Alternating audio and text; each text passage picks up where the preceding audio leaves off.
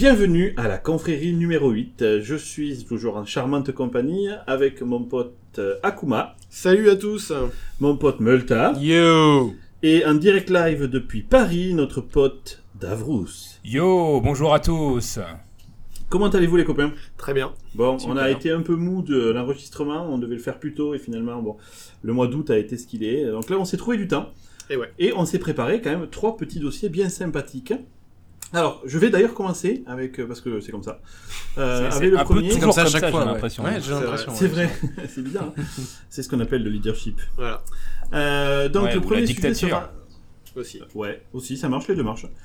Euh, mon premier sujet sera comment survivre dans un pays étranger sans vraiment parler la langue, où je vous ferai en fait un retour d'expérience que nous avons, je pense, ici tous partagé, euh, sur comment vivre, c'est-à-dire genre 24 heures sur 24 dans un pays où euh, ben, les gens ne parlent pas français. Alors déjà, c'est des cons quand ils font ça, mais Déjà. bon. Ouais, Pourquoi ils Voilà, ont pas appris je pourquoi ils comprends parlent pas, Non, pas c'est un petit peu ton sujet de prédilection, j'ai l'impression. Tu tournes en boucle. Non, j'essaie de vous donner vraiment des retours d'expérience Ouais. sur la vie, euh, parce que c'est quelque chose que, ben, que nous on connaît et que Et Ça intéresse. comme dirait une bonne vieille chanson, euh, la vie est la vie. et la vie.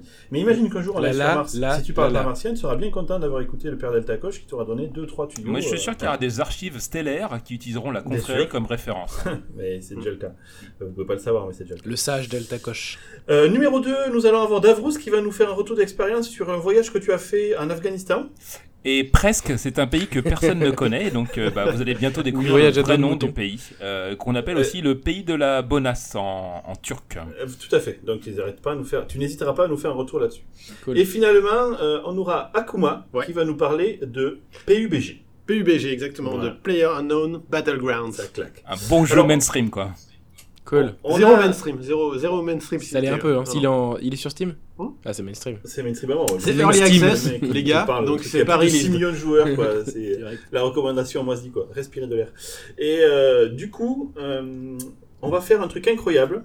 On va voir pendant, on va dire 10 secondes, Étienne qui va parler sans qu'on ait de problème de son. C'est un truc de malade. Hein. Regardez là, je parle. Ça marche. Enfin, j'espère parce que. Ouais, sinon tu vas avoir l'air On a con, pas encore gars. de résultats. On a mis en place un setup de débile. Ah ouais, là, Ouais. on va faire une petite photo voilà, du setup qu'on a. C'est un truc de débile. Bah, Je en pense fait, faut, il faut micro, aussi expliquer aux gens, comme Étienne a merdé sa piste la dernière fois, on a décidé de ne pas lui donner de sujet cette fois-ci. Parce que du coup, s'il Ouais, parle voilà, pas, c'est pas très grave. on, Ah, fait- on fait ça par étapes.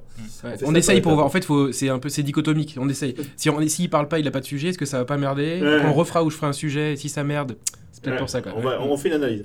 Donc, pour la petite histoire, pour ceux qui n'ont pas suivi, nous étions euh, entourés de, de- des pros du bureau Channel 9 chez Microsoft qui étaient censés nous faire l'enregistrement. Et c'est quand même des grosses soupirs à merde. Du coup, ils n'ont pas été foutus de nous faire un enregistrement correct.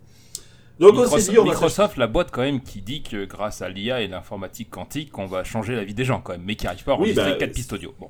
Mais parce que c'était ni de l'IA, ni de l'informatique. Ouais, c'était des gens, c'était était pas de l'IA. C'est peut-être ça le problème. Ouais, les mecs, Bon ils les gars, je vous laisse mettre dans cette point, discussion, là, euh, j'ai ouais, pas envie de me euh, faire virer moi. Ouais, toi aussi, t'es encore rentré sur la maison, t'as raison. Non, mais tout le reste, c'est génial, bien sûr. Mais Voilà. l'enregistrement au bureau, c'est de la merde. Anyway, donc, euh, je vais commencer mon premier sujet. Comment survivre dans un pays étranger sans parler la langue?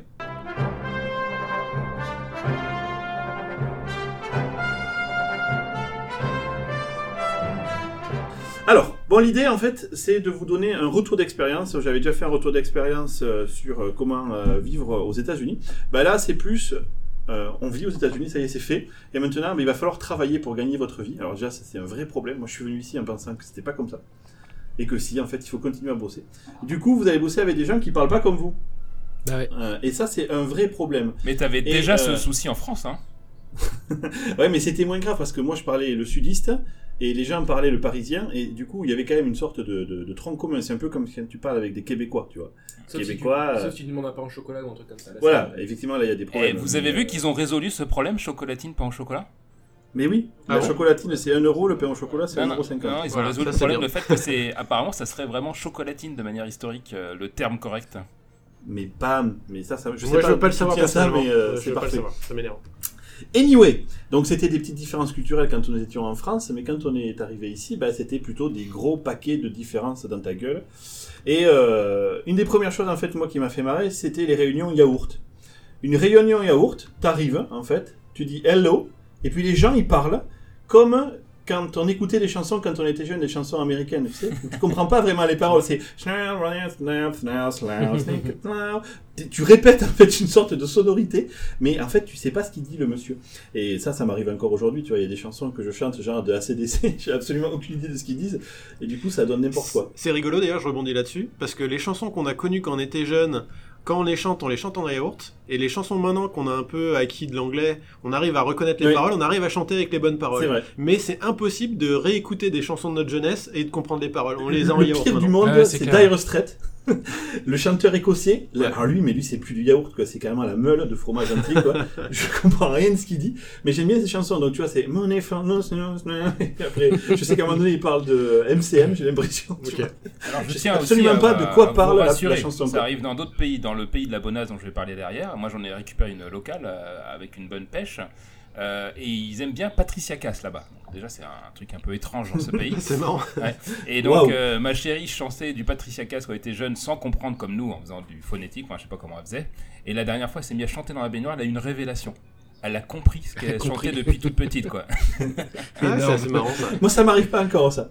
Et le problème, c'est que ça, sur une chanson, c'est pas gênant. Mais quand t'arrives dans un meeting où t'as l'impression que les gens, ils ont parlé avec du marshmallow dans la bouche pendant une heure, eh ben, un meeting, ça se résume à Hello, t'as 45 minutes de brouillard, et Goodbye, guys, and yeah, thank you for your actions.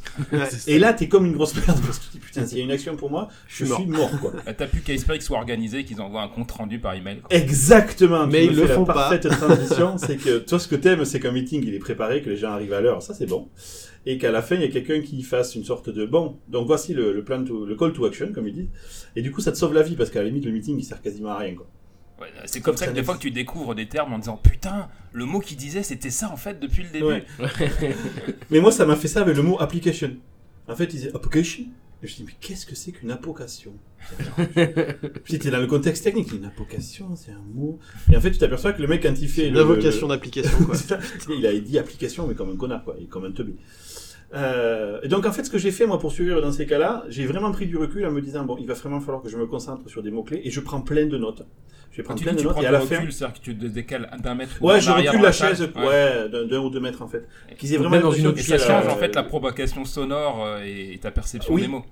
Et surtout, il te voit comme la secrétaire, ce qui fait que du coup, il te pose pas de questions. Tu vois, lui, ça doit être le C'est clair que toi, si tu recules ne serait-ce que d'un mètre, tout de suite je te prends pour une secrétaire. Ouais, tu vois. Avec tes tongs, et, tes tongs et ton short, direct. En tout état de cause, le fait de prendre des notes, moi, ça m'a permis en fait de faire un- à la fin finalement les minutes de la réunion et de dire voilà les copains ce que j'ai compris. J'envoie ça à deux, deux trois personnes qui sont plutôt de confiance et qui te disent ok mais t'étais pas Mais du dans coup, la même réunion que nous en fait. Tes notes, tu les prends en yaourt ou Ah je leur fais pas un yaourt, je leur fais un anglais. Mais quand, quand t'écris, c'est plus facile parce que tu fous des gros, coups- des gros coups de Google Translate ou de Bing Translate Ah oui, t'arrives à avoir ça. ouais. et du coup t'arrives à avoir quelque chose qu'ils comprennent. Et donc au fur et à mesure comme ça, ben, avec le temps finalement, Hmm. Non, euh, avec. comme tu te temps. forces Avec, temps. le temps. Euh, euh, tu te forces finalement à ne faire que ça parce que tu sais en français tu, tu es toujours sur ton PC sur ton téléphone t'as as vraiment besoin c'est ça demande zéro, zéro énergie pour écouter du français là ça te force à être focus et du coup euh, ben, c'est extrêmement épuisant mais au moins à la sortie de ça tu, tu as à peu près l'info et surtout tu apparais comme le mec sage de la réunion. Ça, c'est un des effets intéressants de ce genre d'action. C'est que t'es pas tout de suite dans la discussion avec eux, essayer de, de à brûle pour point de leur répondre. T'es obligé, parce que t'as pas compris ce qui se passe, de prendre du recul. Ouais. Et du coup, cette prise de recul, quand toi tu prends des actions et que tu fais des feedbacks, tu apparais non pas comme le connard qui a rien compris, mais au contraire, comme le gars qui a Mm. pris du recul, qui a, qui a fait Ah, ok, il a vu la big picture, etc. Ouais, je confirme. Et en plus, souvent, comme tu sais que tu vas pas être super bon si jamais quelqu'un n'est pas d'accord et qui va être contrecarré, quand, quand tu sors un argument, Ah, tu vas- l'as ton truc il est béton, quoi. Ah ouais, le truc clair. il est mort, le gars il pourra En français, faire, tu lances une boulette de papier, tu vois. Ouais, là, voilà, tu testes, euh, c'est le char nucléaire, il a été blindé de trois côtés, il peut pas bouger, quoi. Moi, ça me l'a fait la première fois que j'ai dû. euh, que j'ai fait une réunion avec un gars, on devait enregistrer une vidéo, et euh, du coup, c'est c'est toi qui lead la réunion. Et c'est super chaud quand euh, c'est pas ta langue principale d'essayer de relancer le sujet, de lui poser des questions Ah ouais. et tout. Oh putain, t'es là, t'es en galère. Donc c'est pareil, je préparais euh, les quelques autres que j'ai fait après, je préparais à l'avance Ouais, tous les trucs que je tout. tous les trucs, quoi. Et du coup, tu t'aperçois que cette préparation, elle a du sens, et que finalement, euh, tu t'y tiens après, et ça te permet effectivement de progresser, donc c'est plutôt une bonne chose. Mais Ouais, du coup, même ça maintenant, fait sens. Ça fait sens, comme dirait. Ça fait sens, ouais. comme dirait. Et même maintenant, par exemple, moi je vais, euh, je sais pas, à Home Depot pour acheter un truc, je vais déjà préparer les éventualités de discussion que je vais avoir avec un mec si je cherche quelque chose. Ah, alors C'est- ça, on devient débile. moi, j'ai ça à la maison. aux échecs avant de parler en anglais. Mais c'est ça, mais c'est exactement ça. Ma femme, quand elle veut faire quelque chose et qu'il y a une interaction téléphonique, elle n'a pas le choix, elle est obligée de passer par le truc, elle s'est fait une série télé. C'est-à-dire qu'elle a toutes les interactions possibles, ce qu'elle peut lui dire, euh, si jamais l'autre répond ça, ce qu'elle a Mais pas à lui il- dire. il- Elle a son speech. boîte à son, tu sais, elle appuie sur. Putain, s'il me pose la question. Ah, mais c'est presque ça, quoi. C'est déjà préenregistré. Et elle avait l'accent et tout. Euh, par contre, du coup, c'est vrai que c'est super fatigant. Moi, je sors de ces journées-là. Maintenant, ça va beaucoup mieux, là, mais au début, mais j'étais mais rincé, quoi. Les six premiers mois, c'était Ouais. affreux, quoi. Et, et un des trucs qui m'a vraiment fait du bien, c'est ce que c'est le cercle des copains français, parce qu'on a quand même un, un certain nombre ici, on est une petite dizaine, et euh, c'est vrai que ce qui est super important quand tu vis dans un pays étranger, c'est aussi d'avoir un socle. Et c'est pour ça qu'on voit vachement de ghettoification au sens Ouais. euh, euh, positif du terme. hein, je, je sais Ouais, pas. bien euh, sûr. Tout le monde fait du- comme ça. Voilà, tu te rassembles avec les gens où tu as moins d'énergie à dépenser pour Mm. communiquer. Euh, et euh, Moi, j'ai fait pareil. hein, quand je suis arrivé du Vietnam, je me suis mis avec beaucoup de Vietnamiens au démarrage. euh. Ouais, c'est ça. Vous avez avant- fait des nems au début Ouais, et tout ça. Avant de maîtriser euh, la langue, euh, j'ai l'impression que les gens comprennent à peu près bien désormais, mais j'ai beaucoup lutté au démarrage aussi. Hein. Oui, encore, on sent de temps en temps, tu as des La, expressions, on sent bien que. le petit accent. Voilà, de- voilà. On est très très bon. hein. Ma- Mani 21 m'a fait. un- Putain. La confrérie numéro sur le racisme. C'est à ce moment-là qu'on va se faire virer du store, en fait, je pense. euh. Et euh, donc une fois que tout ça arrive, il arrive un moment où, euh, dans cette évolution autour de la langue, il y a un moment où tu commences à think on two languages at the same moment, quoi. Et ça, c'est super stressant. Parce que tu parles plus vraiment bien français, et tu parles toujours pas bien anglais. Mm. T'es en fait, c'était au milieu du lac, quoi. T'es presque arrivé de l'autre côté, mais enfin bon. Mais l'avantage que tu as, euh, c'est comme tu parlais pas vraiment tout à fait bien français, tu as l'opportunité peut-être de enfin maîtriser correctement une langue. Un langage en question, Ouais. ouais, tout à fait, ouais. Et euh, donc c'est c'est vraiment pénible parce que t'as- ça te fait des Jean-Claude Van Damme tout le temps, quoi. Tu dis, euh, putain, fais-moi passer là. Mais putain, comment on dit ça? Le towel, là, là. Ah oui, ben la serviette, voilà. Ouais.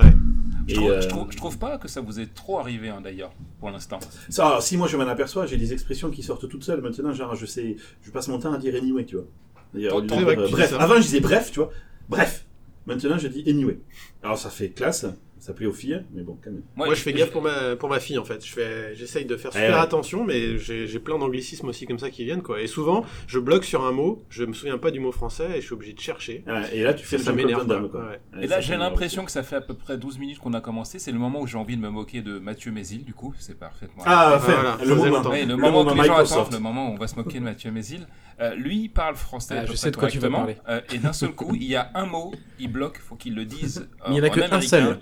C'est le nom de la boîte pour- dans laquelle il travaille. Il y a une, une forme de fierté. C'est vrai ça, c'est vrai. Il, il Ah, parle- Mathieu, il c'est le seul français, mec qu'on connaît. Hier, Mais- j'étais à la cantine prendre du camembert. Et La cantine laquelle? Bah, Celle de Microsoft. Microsoft. Il y a, il y a presque un générique. surtout, vois, il le une faisait- bande-annonce derrière, il y a un son un peu grave. Il y a la musique qui monte et tout mais- quand tu vas le Il le faisait déjà même avant de bosser chez pourquoi Microsoft. Tu dis Oui. Microsoft, alors tout le reste, t'as dit camembert, tu vois, c'est français. Calme-toi, quoi. Non, non, il... je pense que c'est ancré dans son cerveau. Moi, j'ai l'impression que c'est parce mais qu'il c'est se la le premier mot qu'a dit sa fille. C'est Ouais, c'est un- grave. C'est un mec qui, quand même, Mais il y a un se truc- raconte beaucoup, hein, donc je pense que c'est plus. Il y a un ça. truc qui est super intéressant par rapport à ce que tu dis, c'est qu'en fait maintenant, c'est le truc débile, c'est que maintenant qu'on sait un peu mieux prononcer des mots, quand on revient en France et que tu vas bien prononcer le truc, t'as tout le monde qui va se foutre de ta gueule Mais en c'est disant mais c'est quoi cet accent de Ah merde non, moi je Et ferais puis- jamais ça. Par exemple, jamais j'oserais. Ouais, c'est vrai, c'est pas ton genre, c'est pas ton genre. C'était euh, merci pour ce pour le- l'instant euh, Mésil. Merci pour ce moment. placer à Merci chaque pour fois. ce moment. Voilà. La mésilade. Euh, Après, autre truc qui est super important quand tu es dans un pays étranger et que tu parles pas la langue, c'est qu'il faut que tu acceptes que tu vas passer pour un gros connard. Mais une vraie endive, quoi. C'est c'est terrible. Le nombre de fois où tu dis un truc et où les gens te regardent avec, tu vois écrit dans leurs yeux en lettres de feu avec des LED, mais qu'est-ce que tu dis, sale merde? Et moi, ça, ça me fait monter à une vitesse, j'ai juste envie d'être très violent avec eux et leur famille, quoi. Il y a eu un cas où, bon, je peux pas leur en vouloir, je devais aller acheter des ananas. Des Et ananas. des ananas, donc des ananas. Voilà. Et du coup, pour une raison qui échappe encore à, à l'entendement, et malgré des études qui ont été poussées par les chercheurs du MIT, j'ai eu envie de la traduire directement. Du coup, je suis arrivé au magasin et je trouvais pas les ananas. Et du coup, je leur ai dit, Where are the Or, il s'avère, après des recherches approfondies, que ça se dit pineapple. Voilà. Du coup, J'espère que Je suis allé voir la- rien dire, mais ça aurait pu tomber sur un truc de cul. du coup, je suis que allé ça- voir que ça veut dire un milliard de choses si tu le Je tombes suis allé voir la correctement, nana je et elle m'a regardé avec gentillesse au début, mais tu vois, comme moi, elle me comprenait pas et que ça pouvait pas être ma faute. C'était forcément cette connasse qui comprenait pas mon accent, mais je suis passé un peu en mode agressif. Yeah, you know, ananas, what the fuck, you are in the... What? Et là, tu dis, à ce moment-là, il y a ton cerveau primaire qui dit, dis donc, On s'est pas un peu lâché là? Ouais. Parce que le mot, c'est pas pineapple. Et donc voilà, tu passes pour un con, c'est frais. elle, aurait- elle pu faire un effort quand même parce que c'est assez évident anaïs c'est très proche de pineapple quand même. Ouais. Ouais, c'est vraiment le mot, le même quoi. Et mais ça arrive tout le temps. Je me souviens d'une fois où on veut commander trois, trois cafés, on arrive à I would like uh, three coffees et la nana te regarde et dit, vous savez qu'il faut les payer. Ouais. Et Ouais. Qu'est-ce que tu dis? Merci de te Parce qu'elle, elle, elle a entendu free coffee, tu vois. Genre espèce de con de français ici, c'est pas gratuit. On dira pas qui. euh, Ouais, mais c'est moi, c'est moi, c'est moi. Ah merde. D'ailleurs, ça va me permettre encore- euh, une, une anecdote similaire. Moi, j'avais un collègue qui était une surquiche en anglais. On avait un formateur américain, je pense, que c'est la première fois qu'il sortait des États-Unis. Il fait une formation de dev et d'un seul coup, le mec, il- un de mes collègues, veut lui dire euh, euh, Est-ce que est-ce que t'aurais pas trop chaud? Donc il lui dit euh, oui, il lève la main, excusez-moi. Euh, are you euh, are you hot? L'américain. Oh là là. L'américain devient tout rouge. Il se dit, mais c'est quoi ce fucking délire tu vois? Moi, je commence bien évidemment à exploser de rire. Et ensuite, il dit, Do you want me to put the climatization? Voilà. Et je pense que l'américain a compris que la deuxième phrase, que la maîtrise de l'anglais n'était pas parfaite chez ce jeune homme. Et qu'est-ce que je me suis pissé de rire par contre, moi. putain. Mais en tout cas, il y, a- il y a un truc qui est sûr, c'est que l'anecdote du café, bah, c'est un des premiers trucs que tu fais. euh, toi, quand t'arrives dans un pays, tu vas prendre un café, tu vas Ouais, au resto. ouais, Quand il te comprend pas et tu dis Putain, il va falloir que j'achète une voiture, il va falloir que je trouve un Il va falloir appart que je paye pour mes vivre impôts, et que je tout. déclare un Que je fais tout ça. Si j'arrive même pas à commander un café, mais je suis dans la merde. Ah mais tu sais que Sylvie, ma femme, quand elle est allée commander pour la première fois au drive du McDonald's, elle est ressortie en pleurant. Elle a commandé, non mais véridique, elle commande deux Big Mac, un Royal Cheese, le mec il lui tend un euh, Mac, euh, un, euh, merde, c'est quoi les cafés là? Euh, lui tend un café et un donut quoi. Ah et, et tu fais, et là tu sors de là, tu fais, qu'est-ce qui s'est passé? Bon, un- ils sont un peu teubés aussi, mais... Non mais c'est dur. Moi, mon fils, il est venu avec moi là quand on a été à Las Vegas et à Seattle. là, bah, il était là à l'enregistrement du dernier podcast d'ailleurs. Et, et à un moment donné, il va chercher un sandwich à Subway et je lui dis, tu vas voir, c'est un des exercices les plus difficiles pour nous, c'est de commander de la bouffe et qu'ils te comprennent. Et je lui dis, moi, je te conseille de montrer du doigt. Il a pas voulu le faire. Il fait, mais j'ai pas du tout, c'est pas du tout ce que je voulais dans mon sandwich. Je fais, Ah ben non. je t'avais prévenu. Ils comprennent que dalle à ce qu'on dit. Donc euh, Ah non, non, et puis ça c'est- c'est c'est vrai que c'est compliqué, en plus avec les machines qui capturent le son là, c'est le son... moi, je le vois, je le, quoi, je et- le vois comme une opportunité de découvrir de nouvelles choses en fait. C'est Ouais, C'est une sorte de. C'est. Est-ce que tu as de la chance quand tu fais une recherche sur Bing, tu sais? Trou- Trouve-moi une page random. Vous voulez manger quoi? Faites-moi plaisir. Surprenez-moi, madame. exactement. Alors après, il y a un truc qui est super important, c'est que et, et, euh, et moi j'applique ça tous les jours, c'est don't give a fucking shit. Vous en avez rien à faire. C'est pas grave. Faut pas s'énerver. Euh, ils vous comprennent pas. Paraphraser. euh, si NANS ça marche pas, essayez d'expliquer ce que c'est comme fruit. euh, c'est un gros truc avec des piquants là, voilà. Et euh, effectivement, euh, Le mec qui arrive pas même à dire ce que c'est une ananas, je serais curieux de voir comment il arrive à utiliser avec le bon vocabulaire décrire. description du fruit quoi. J'aimerais bien devoir faire. Non, mais j'avais le vocabulaire euh, autour, sauf celui-là. Des fois, t'as un trou dans ton vocabulaire parce que ce mot, tu l'as jamais vu. Ouais. Et t'es en train de te dire. Le mec il fait une description méga précise. Vous savez le fruit qui pousse dans telle condition à tel De la famille des cucurbitacées, euh, sélénéum, euh, oui, euh, oui, ok. Et, Vu le niveau moyen des Américains, je pense que t'as aucune chance qu'ils comprennent. Et bien justement, ça me fait penser à un autre, à, enfin, passer à mon point suivant, en fait, c'est que quand t'es perdu, tu essayes de, de trouver un copain dans tes mots français et tu le, tu l'américanises, tu vois, comme Einainas, tu essayes de mettre une sorte d'accent et tu te dis, putain, un coup sur deux, ça passe. Et historiquement, il faut savoir qu'à peu près un tiers des mots sont à peu près similaires. Le problème, c'est qu'il y a des faux amis. Ouais, ça c'est chiant. Ouais. Genre, j'en ai euh, plein euh, dans ma besace, des exemples où j'ai fait un mail, où tu te fais tout le truc, et puis t'es es content, et puis t'aperçois en fait, il y a euh, un mec qui te dit, mais ça, ça veut pas du tout dire ça. Du coup, t'es passé à côté de la plaque. Il y a un mot, par exemple, c'est euh, finally. Finalement, en français, tu dis, bon, et finalement, je vais conclure en disant, gna gna. Finally, pour eux, ça veut dire enfin. Du coup, quand tu conclus comme ça, ça veut dire, et putain, enfin, voilà, quoi. Ouais, bande de nazes, c'était tellement long, les gars. Et, et ça, c'est vraiment le gros problème. Ce qui fait qu'il est difficile de se rattacher. euh, alors, du coup, tu apprends à- avec l'expérience à ne pas t'attacher à traduire littéralement. Comme actually. Actually, ça veut pas du tout dire actuellement, ça veut dire en fait. Il y a plein de choses comme ça où euh, ça change complètement la sens de ta phrase. Et ça, hélas, ça revient à ce que je vous disais avant. Don't give a fucking shit. shit c'est pas grave. Ils savent que t'es français et la plupart du temps, euh, ils arrivent à lire entre les lignes. Ton message passe. à peu près. Ouais, plus ou moins. hein. Il y a quand même des histoires. Moi, Mitsu, peut-être que pour certains connaissent, avec qui on est super potes. Une des premières fois, il était aux États-Unis, il fait une, une réunion quand même. Il doit partir un peu avant. Et c'était un truc un peu stratégique. À la fin, il y en a un, il demande euh, euh, Do you feel concerned? Are you, are you concerned about that? Donc, Mitsu, il comprend est-ce que tu te sens concerné? Est-ce que tu te sens impliqué dans ce projet? Donc, il fait Yes, yes, I'm very concerned. Et puis, il se barre, il ferme la porte. Bon.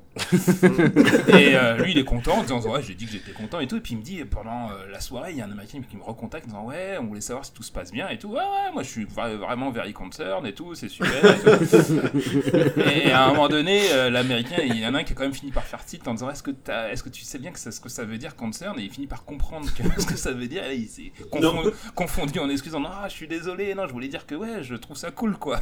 Bah, bah dis plus alors, euh, concerned about that. Ah, Je te propose d'arrêter de parler américain, c'est le mieux. Donc ça peut quand même Moi, j'ai avoir des incidents diplomatiques. Hein. C'est un coup à ce que euh, Ben, les Coréens envoient un missile au-dessus du cas. Japon et tu vois. Bon, en même temps, ils envoient des missiles à morceaux. Le, le truc, c'est que, que lorsque ma femme était tombée enceinte, on est allé voir euh, l'obstétricien plusieurs fois et euh, il y a eu un grand moment de, de gloire où la, la nana, la gynéco, nous regarde et, et nous demande What's your hobby? Non, elle a pas dit hobby. Et non, justement, je What's your hobby? Sans le H aspiré. What's your hobby? Alors moi, je lui réponds Oh, nous, on aime bien aller aussi. Je sais pas pourquoi tu me demandes ça alors que t'as la, les mains dans la chatte de ma femme, mais admettons, euh, euh, on va au cinéma, elle aime bien faire du cheval. Et non, parce qu'en fait, eux, ils font super gaffe au H ou pas au H. Quand ils disent hobby et hobby, c'est pas du tout pareil. Donc, quel est ton hobby? C'est effectivement ce que, à quoi je réponds, ce que tu aimes bien faire, ton violon dingue. Et quel est, qui est ton hobby? C'est obstetrician, c'est la version courte. Donc, elle me demandait qui était mon obstétricien et je lui dis que moi j'aime bien aller au cinéma. Normal. Le tout dans un contexte quand même super intéressant. Et donc, du coup, ça a toujours été des grands moments de. Elles se disent, putain, les Français, c'est vraiment des teubés. Ce qui est vrai. Ce qui est Et à ce propos, à ce propos, et pour conclure, moi je voudrais vous donner le dernier de mes tuyaux qui est super essentiel. Donc, on s'habitue très vite quand on est dans un pays étranger au fait que quand tu parles français, c'est comme de la cryptographie, quoi. Personne ne comprend s'ils sont pas français. Il n'y a pas un mot qui colle, les accents c'est pas du tout les mêmes. Alors en plus moi qui parle avec mon accent euh, du Nord, c'est clairement, euh, euh, vraiment, c'est on, on chiffre nos données, quoi. Le problème de ça, c'est que du coup, tu te lâches, genre tu vas parler de n'importe quoi et de cul, etc. Euh, quand tu es au restaurant avec des gens à côté, chose que tu ferais pas en France parce que tu voudrais pas qu'ils entendent ce que tu dis, tu vois. Clair. Genre, qu'est-ce que tu m'as mis hier soir Euh, J'ai encore euh, fait mal, etc. Tu vois. Bon, ça tu le fais au resto que quand tu sais que personne d'autre que toi et tes interlocuteurs parlent français. Du coup, j'ai inventé un test pour être sûr que dans l'assemblée, personne ne parle français. Parce qu'il y a beaucoup d'Américains qui Parce ont que fait soit du ils comprennent français, le soit ils il y a des comprennent français au moins. qui sont cachés que tu ne connais pas, en tu plus. connais pas toute la communauté. Du coup, tu vas au restaurant, une salle bruyante, tu vérifies quel est le niveau de crypto que tu peux obtenir avec le les français. Et donc ce que je fais, je fais à haute voix, comme ça, et je dis le mot vulve. En général, ce mot-là, si t'es français, tu tournes la tête. tu dis, Qu'est-ce qui se passe? Ça fait partie de ces mots qui déclenchent quelque chose chez les gens, quoi qu'il se passe. Et du coup, je fais ça. fondu quand même. hein. Ah, c'est Non, clair. c'est un test. un Et alors test. si ça marche, tu fais quoi? Bah, si ça marche, je lui fais un grand sourire, et puis le mec, il pense que je lui fais une proposition, ou que ça, Ok. ou Ok. que je suis juste gynéco, et que je, ouais, je Ah oui, bien sûr. si tu regardes euh, s'il y a des clients dans la salle pour toi, c'est normal. Voilà. Et, et ça, c'est super important, parce que comme ça, tu évites des pièges. quoi. Mais Ah tu, ouais, tu ouais. étais célèbre euh, par le test dit de la vulve. hein. Euh, D'ailleurs, on Non, le test que j'ai raté. Oui, alors le test que j'ai inventé parce qu'en fait j'ai raté de faire ce test une fois alors qu'on était au restaurant. On était au restaurant à Bellevue et euh, on commence à parler, on dit des conneries et à la table à côté il y avait une nana de la RH de Microsoft française Ouais. et qui vient nous voir, il fait eh salut et alors là on en avait on avait passé 20 minutes à être vraiment très ferme euh, donc on s'est dit oh punaise Ça jamais m'étonne, pourtant. plus jamais ça quoi on n'avait pas parlé de caca. En même temps, si t'avais dit vulve et qu'il y avait une Ah bah ouais, c'est- non, mais tu- elle, elle te regarde, mais elle n'est pas sûre qu'elle a entendu correctement. Ah ouais. tu, vois, tu vas tout jouer sur la Ouais. nuance, parce que là, c'est très nuancé. C'est un test nuancé. Ouais, ouais, C'est d'accord, un test d'accord. de Oui, puis c'est vrai que t'es- tu es connu de travers la planète pour ta nuance. Pour ta finesse. Ouais. Exactement. Et Ouais. d'ailleurs, le test de la vulve est, un, est en passe d'être validé euh, par le W3C. C'est vrai que le comme nom un est fin test déjà. officiel. Le test de la vulve. Oui, mais si, si tu dis caillou, Hmm. caillou, ça fait pas réagir les gens. Il y a un mec qui entend caillou, voilà. Tu vas pas dire grosse chiasse de pisse, parce que ça fait trop agressif, tu vois. Ouais, c'est vrai, ouais. Vulve, c'est un mot technique qui désigne quelque chose dans le corps humain. Il s'avère que ça fait Et pourquoi euh, vulve plus que vagin ou euh, anus? Ouais, je sais pas. Euh, vulve est vraiment un mot rare. Et puis c'est un mot qui. qui Anus, tu te quoi. fais. tu Il pas utilisé encore à sa juste pas- Et puis valeur. anus, ça peut faire Uranus, c'est en anglais, ils peuvent entendre. C'est vrai, c'est vrai, que je parle d'une planète. Du coup, t'as Hubert Reeves, il bouffe là, il va Hubert même mot. Reeves se retourne, il fait oui, vous voulez que je parle des anneaux, etc. C'est le même mot en anglais aussi. Et puis c'est le même mot ça marche pas. donc. Anus. C'est pas un faux ami. Non, lui c'est un vrai ami. Mais l'anus c'est un vrai ami. Mais par contre, tu vas manière pas parler de la planète Uranus parce que là, t'es mal barré. Ils ont des t-shirts euh, Uranus, Uranus, euh. Voilà, donc ça concluait euh, ma présentation. J'espère que ça vous sera utile à vous, on, je- reçoit déjà des appels de gens qui se disent sauvés grâce à ce guide. euh, Voilà. et ça faisait des années qu'ils Eh cherchaient bien. un moyen d'améliorer leur, euh, leur communication. Des appels, mais on est Je en quelle année, là. On est en quelle année, ouais. Euh, Vous allez au standard. Voilà, donc je vais passer la parole à mon copain Davrous qui va nous faire un retour d'expérience sur son voyage au Turkménistan.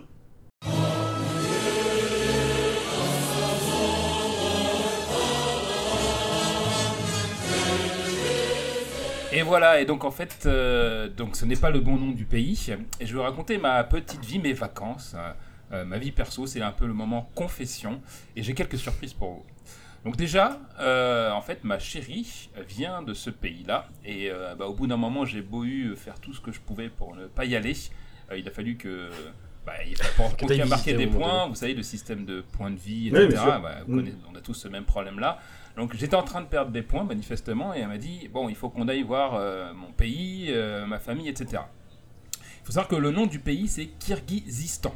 Voilà. Donc un nom que personne en général ne connaît, sauf ceux qui font semblant d'être euh, érudits et cultivés. Et moi, je fais jamais semblant, hein, donc je ne connaissais pas.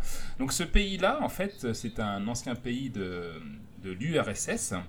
Et déjà, pour savoir où il se trouve, il se trouve en Asie centrale, entouré d'autres pays en stan, euh, que les gens ne connaissent pas non plus en général, comme le Kazakhstan, un petit peu les gens connaissent, Bikistan. Tadjikistan, euh, l'Ouzbékistan. Boukistan.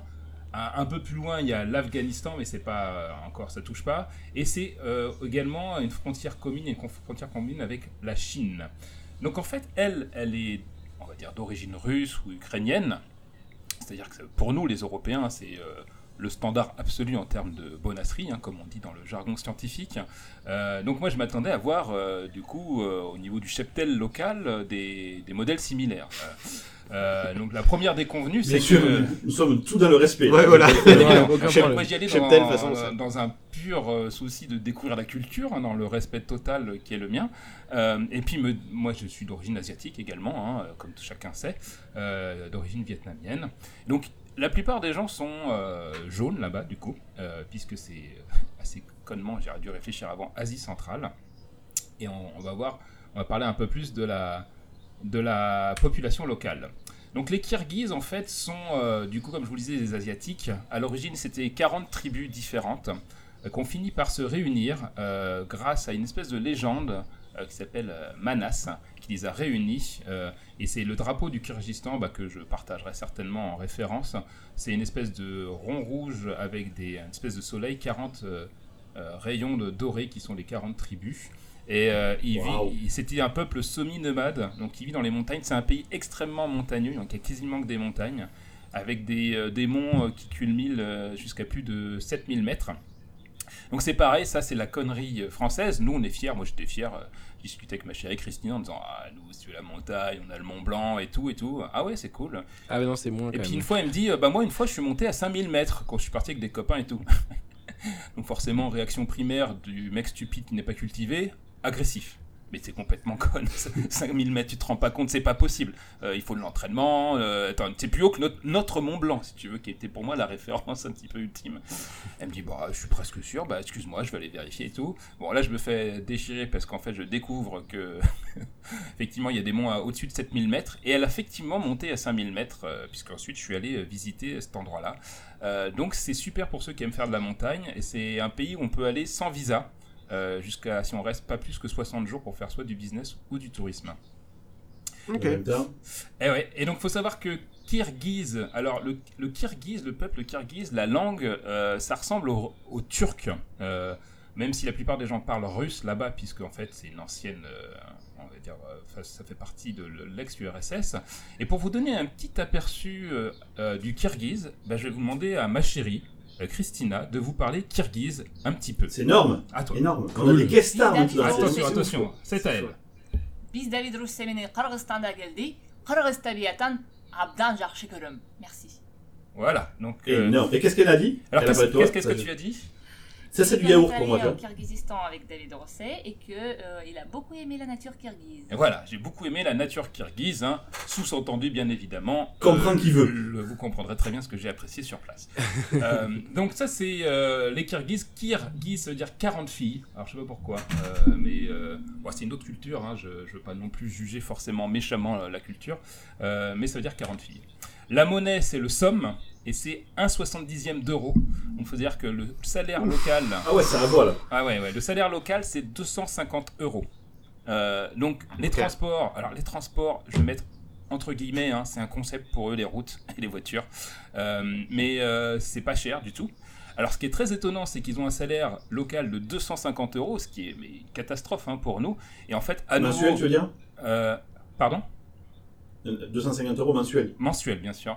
Et Bon, après, il faut mettre en rapport avec le coût de la vie, parce que ça veut rien dire Alors, euh, je suis de entièrement, comme ça. je suis mais- entièrement d'accord avec toi, mais le problème c'est que quand ils voyagent, ils payent le même prix que nous le billet d'avion, par exemple. Donc du coup, Ouais, ils voyagent pas sûr. souvent. Euh, et quand j'étais au bazar local, qui s'appelle le souk euh, de Hoche, donc euh, le bazar local qui était euh, très coloré. à un moment donné, on a été acheter des couches pour un des enfants. C'est le même prix que chez nous en fait. hein. Euh, Ah ouais, donc du coup, ça Ah fait oui, mal. quoi. Ah, du coup, ouais. Ça fait méga mal. Et il y a un autre Allez, truc. que- 250 boules, t'achètes 10 couches et réglé quoi. Ouais, Il y, a, nickel. il y a un autre truc que je ne comprends pas. Faut les manger après quoi. Voilà, mais ils les réutilisent, ouais, je sais pas ce qu'ils font ensuite. C'est, ils font forcément plus débrouillards que nous, hein, euh, quand on n'a pas beaucoup de moyens. Et par Ouais. contre, je n'ai jamais vu un nombre de Lexus au mètre carré ou de BMW X5 ou X6 partout. Ah ouais C'est bizarre, non Il y a peut-être un petit business de la drogue quand même, parce Alors, que. on est d'accord qu'il y a un pute, truc mais il y a quelque chose, J'ai pas arrêté de poser la question en disant, les gars, vous me dites que vous avez 250 euros par mois, ouais, et vous avez des caisses que moi je peux pas payer, et je suis payé un peu plus que 250 euros par mois, quoi. Donc, euh, À peine. Et donc j'ai eu une discussion en surréaliste avec un de ses copains qui est informaticien, donc qui a envie de bouger parce qu'ils veulent tous se barrer forcément euh, pour gagner plus Bah d'argent. ouais. Et je lui dis ah bah moi j'ai emmené mon Mavic Pro pour filmer, j'ai fait des vidéos, c'était cool. Il fait ah je rêve d'avoir un Mavic Pro. euh, cohérent pour moi. Le mec il gagne 250 euros, je lui parle d'un drone qui coûte 1200, euh, je comprends qu'il est, tu vois, qu'il rêve d'un objet si cher. Il me ramène en voiture dans un 4x4 Lexus. Et là, je j'ai pas compris ce qui s'est passé. Je dis c'est pas, c'est pas Mais possible. c'est bizarre, non? Non, je leur ai posé la question, alors je dis mais d'où vient toutes ces voitures et cet argent? Ils me disent ah bah c'est la corruption. Alors c'est un des pays les plus corrompus au monde. Et je leur dis, je leur dis je veux bien qu'il y ait de la corruption, mais si tout le monde ou quasiment tout le monde gagne 250 euros, il n'y a pas assez de thunes parce que c'est ils sont euh, un peu moins de 6 millions au niveau du pays. Ils sont à peu près 1 million dans la capitale qui s'appelle Bishkek, dans laquelle euh, je suis allé d'abord. Il me manque une Moi j'aime bien la information. Bishkek. Ouais, euh, Mais, mais du coup, attends, ce que je comprends pas, c'est c'est la corruption, mais. Alors, ça veut dire que les voitures sont moins chères quand ils les achètent ou elles, elles sont. Bah, euh, ils sont Non, ils me disent en partie, effectivement, il y a un business où euh, les voitures viennent un peu partout. Alors, ce qui est amusant, c'est que je suis arrivé à l'aéroport de Bishkek. Donc, le voyage, c'est Paris-Moscou ou Paris-Istanbul. Donc, nous, on a fait Paris-Moscou, Moscou-Bishkek. Donc, on arrive à 5 h du matin là-bas. Donc, il y a un taxi qui vient me chercher. Première découverte, je monte dans le taxi. Donc, il a son chapeau traditionnel. Ça, c'est rigolo. Ils ont un chapeau particulier pour le chef de famille, en fait. Mm. Euh, et donc, volant à droite. Donc, je dis Ah, tiens, il roule à gauche ici Euh, Non. ah bon et, et- Ils roulent. et je vois effectivement la moitié des voitures ont le volant à droite et l'autre moitié les volants à gauche. Et je dis, mais il se passe quoi exactement? Il fait, bah en fait, on s'est pas encore décidé si on voulait rouler à gauche ou à droite. Et là, une espèce de gros coup de flip qui monte en toi en disant, mais comment, comment vous gérez ça? Il y en a, qui sont pour le côté et d'autres pour l'autre côté. C'est un Ouais. pays libre. Alors, on ne t'impose rien, monsieur, ici. Heureusement, à la capitale, ils roulent tous à droite. Mais en fait, ce qu'ils m'ont expliqué, c'est que comme il y a beaucoup de corruption, la plupart des bagnoles de riches, les mecs, ils sont achetés avec le volant à, droite. Je pense que ça vient euh, du Japon, enfin de, de ce genre de pays. Ils les récupèrent dans d'autres pays. Tu vois que c'est des, des voitures qui ont circulé. Et en fait, ils refusent de laisser passer une loi qui leur imposerait en fait un, une des, des Ah ouais, trucs. d'accord. Parce que sinon, ça veut dire que la moitié du parc, ils seraient obligés de le changer. Ça les emmerderait. quoi. Ah oui, oui, oui. Alors donc- Davrous, une petite, euh, un petit truc pour compléter. Je regardais là en même temps. euh, il paraît, alors il paraît, il- apparemment, le Kyrgyzstan, c'est euh, une plaque tournante quand même du trafic de drogue, notamment pour euh, l'héroïne. Donc euh, ils disent a priori da- dans, dans des articles de Libération que euh, c'est une route de l'héroïne qui est euh, laissée libre par l'État. Alors peut-être que Ça m'étonnerait pas. Alors, cela. moi, je, Mais- je vous expliquer ce que je vais visiter. Un des endroits que j'étais visité qui s'appelle Ici Cool, qui est su- super beau. Ils ont la production locale de cannabis, ils m'ont tous dit. Peut-être Ouais. qu'il y a d'autres trucs qui produisent. En fait, c'est l'ancienne route de la soie, en fait, il y a quelques siècles. hein, tous ces pays-là, c'était la route de la soie. Peut-être que c'est devenu euh, la route de la drogue. Il y a forcément un truc qu'on m'a caché parce que j'ai trouvé Non, bien, non. euh, bien, mais, mais ils avaient pas l'air de savoir en fait. Ils se posaient, certains se posaient pas la question. bah non. Bon, bon. Un étranger qui arrive, ils vont lui dire direct euh, Ouais, non, nous on trafique de la drogue, voilà nos, nos résultats, nos comptes, euh, n'hésite pas à aller là-bas si tu veux. regarde. Demande Momo de ma part. Alors le héros local s'appelle euh, Manas, donc c'est lui qui a donc fédéré euh, les 40 tribus, donc on voit euh, de, ce garçon-là à peu près partout. C'est une ancienne euh, république, euh, enfin de l'URSS. On sent énormément l'influence soviétique euh, sur la ville en fait. Bah c'est pas c'est pas super beau la ville, mais c'est très efficace. Donc c'est du béton et tout était standardisé à l'époque de l'Union soviétique. Donc ils en ont conscience, mais ils ont quand même des beaux bâtiments. On sent encore la culture soviétique très ancrée chez les, les Blancs, en fait, ceux qui sont d'origine russe, qui ont vachement du mal à accepter le fait qu'après 91, euh, euh, tout a été bouleversé. Et c'est surtout, en fait, les, les jaunes qui ont repris un peu le pouvoir, les Asiatiques. Et euh, en fait, ça a été fondé, là, par exemple, Bishkek en 1878 comme forteresse russe. Donc c'est une ville quand même euh, super récente. Donc il n'y a pas euh, de bâtiments particuliers comme nous on peut avoir sur Paris ou les vieilles villes, mais un peu comme les États-Unis en fait. C'est-à-dire que tout a été construit de manière assez logique parce que c'est des villes assez récentes. Ensuite, moi j'ai été donc d'abord à Al Archa. Donc le ce qui est merveilleux dans ce pays, c'est c'est l'environnement. Donc euh, les villes. euh, euh, je sais pas si vous m'entendez toujours. Ouais, bien oui, sûr, on voit tes paroles. tes paroles, ouais. Les villes sont pas extraordinaires, hein, mais euh, par contre le- les paysages sont euh, fabuleux. Euh, donc euh, pas besoin d'être euh, forcément un super bon euh, sportif, hein, parce que moi je suis loin de l'être pour y aller. Euh, Il y a des pistes qui sont prévues. Par contre, tu es obligé de prendre un taxi. Heureusement, comme ça coûte rien, là on a par exemple on a, été- on a fait 4 heures de taxi pour aller à Isikul, donc qui est le un des plus le deuxième euh, plus grand lac de montagne au monde après le lac Titicaca. Donc c'est un truc on dirait t'arrives, on a l'impression que c'est une mer en fait, hein, tellement c'est grand, entouré de montagnes, dont certaines qui montent jusqu'à Ça 7000 va être mètres. C'est super beau. Impossible de le prendre correctement en photo parce que bon, j'avais euh, mon iPhone et mon Mavic et ça suffisait pas. Je pense qu'il faut un bon réflexe pour prendre ça. Le lac il fait 182 mètres de longueur par 60 de large et il descend jusqu'à 700 mètres de profondeur euh, alors qu'il est déjà à 1600 700 mètres. Ouais. Putain la vache. Donc c'est euh, c'est super beau. Je vous mettrai, euh, je pense, de- des vidéos de ce que j'ai fait. C'est c'est super beau. Euh, par contre, le taxi, il a 4 heures aller, 4 heures retou- euh, retour. Ça nous a coûté 60 euros, je pense.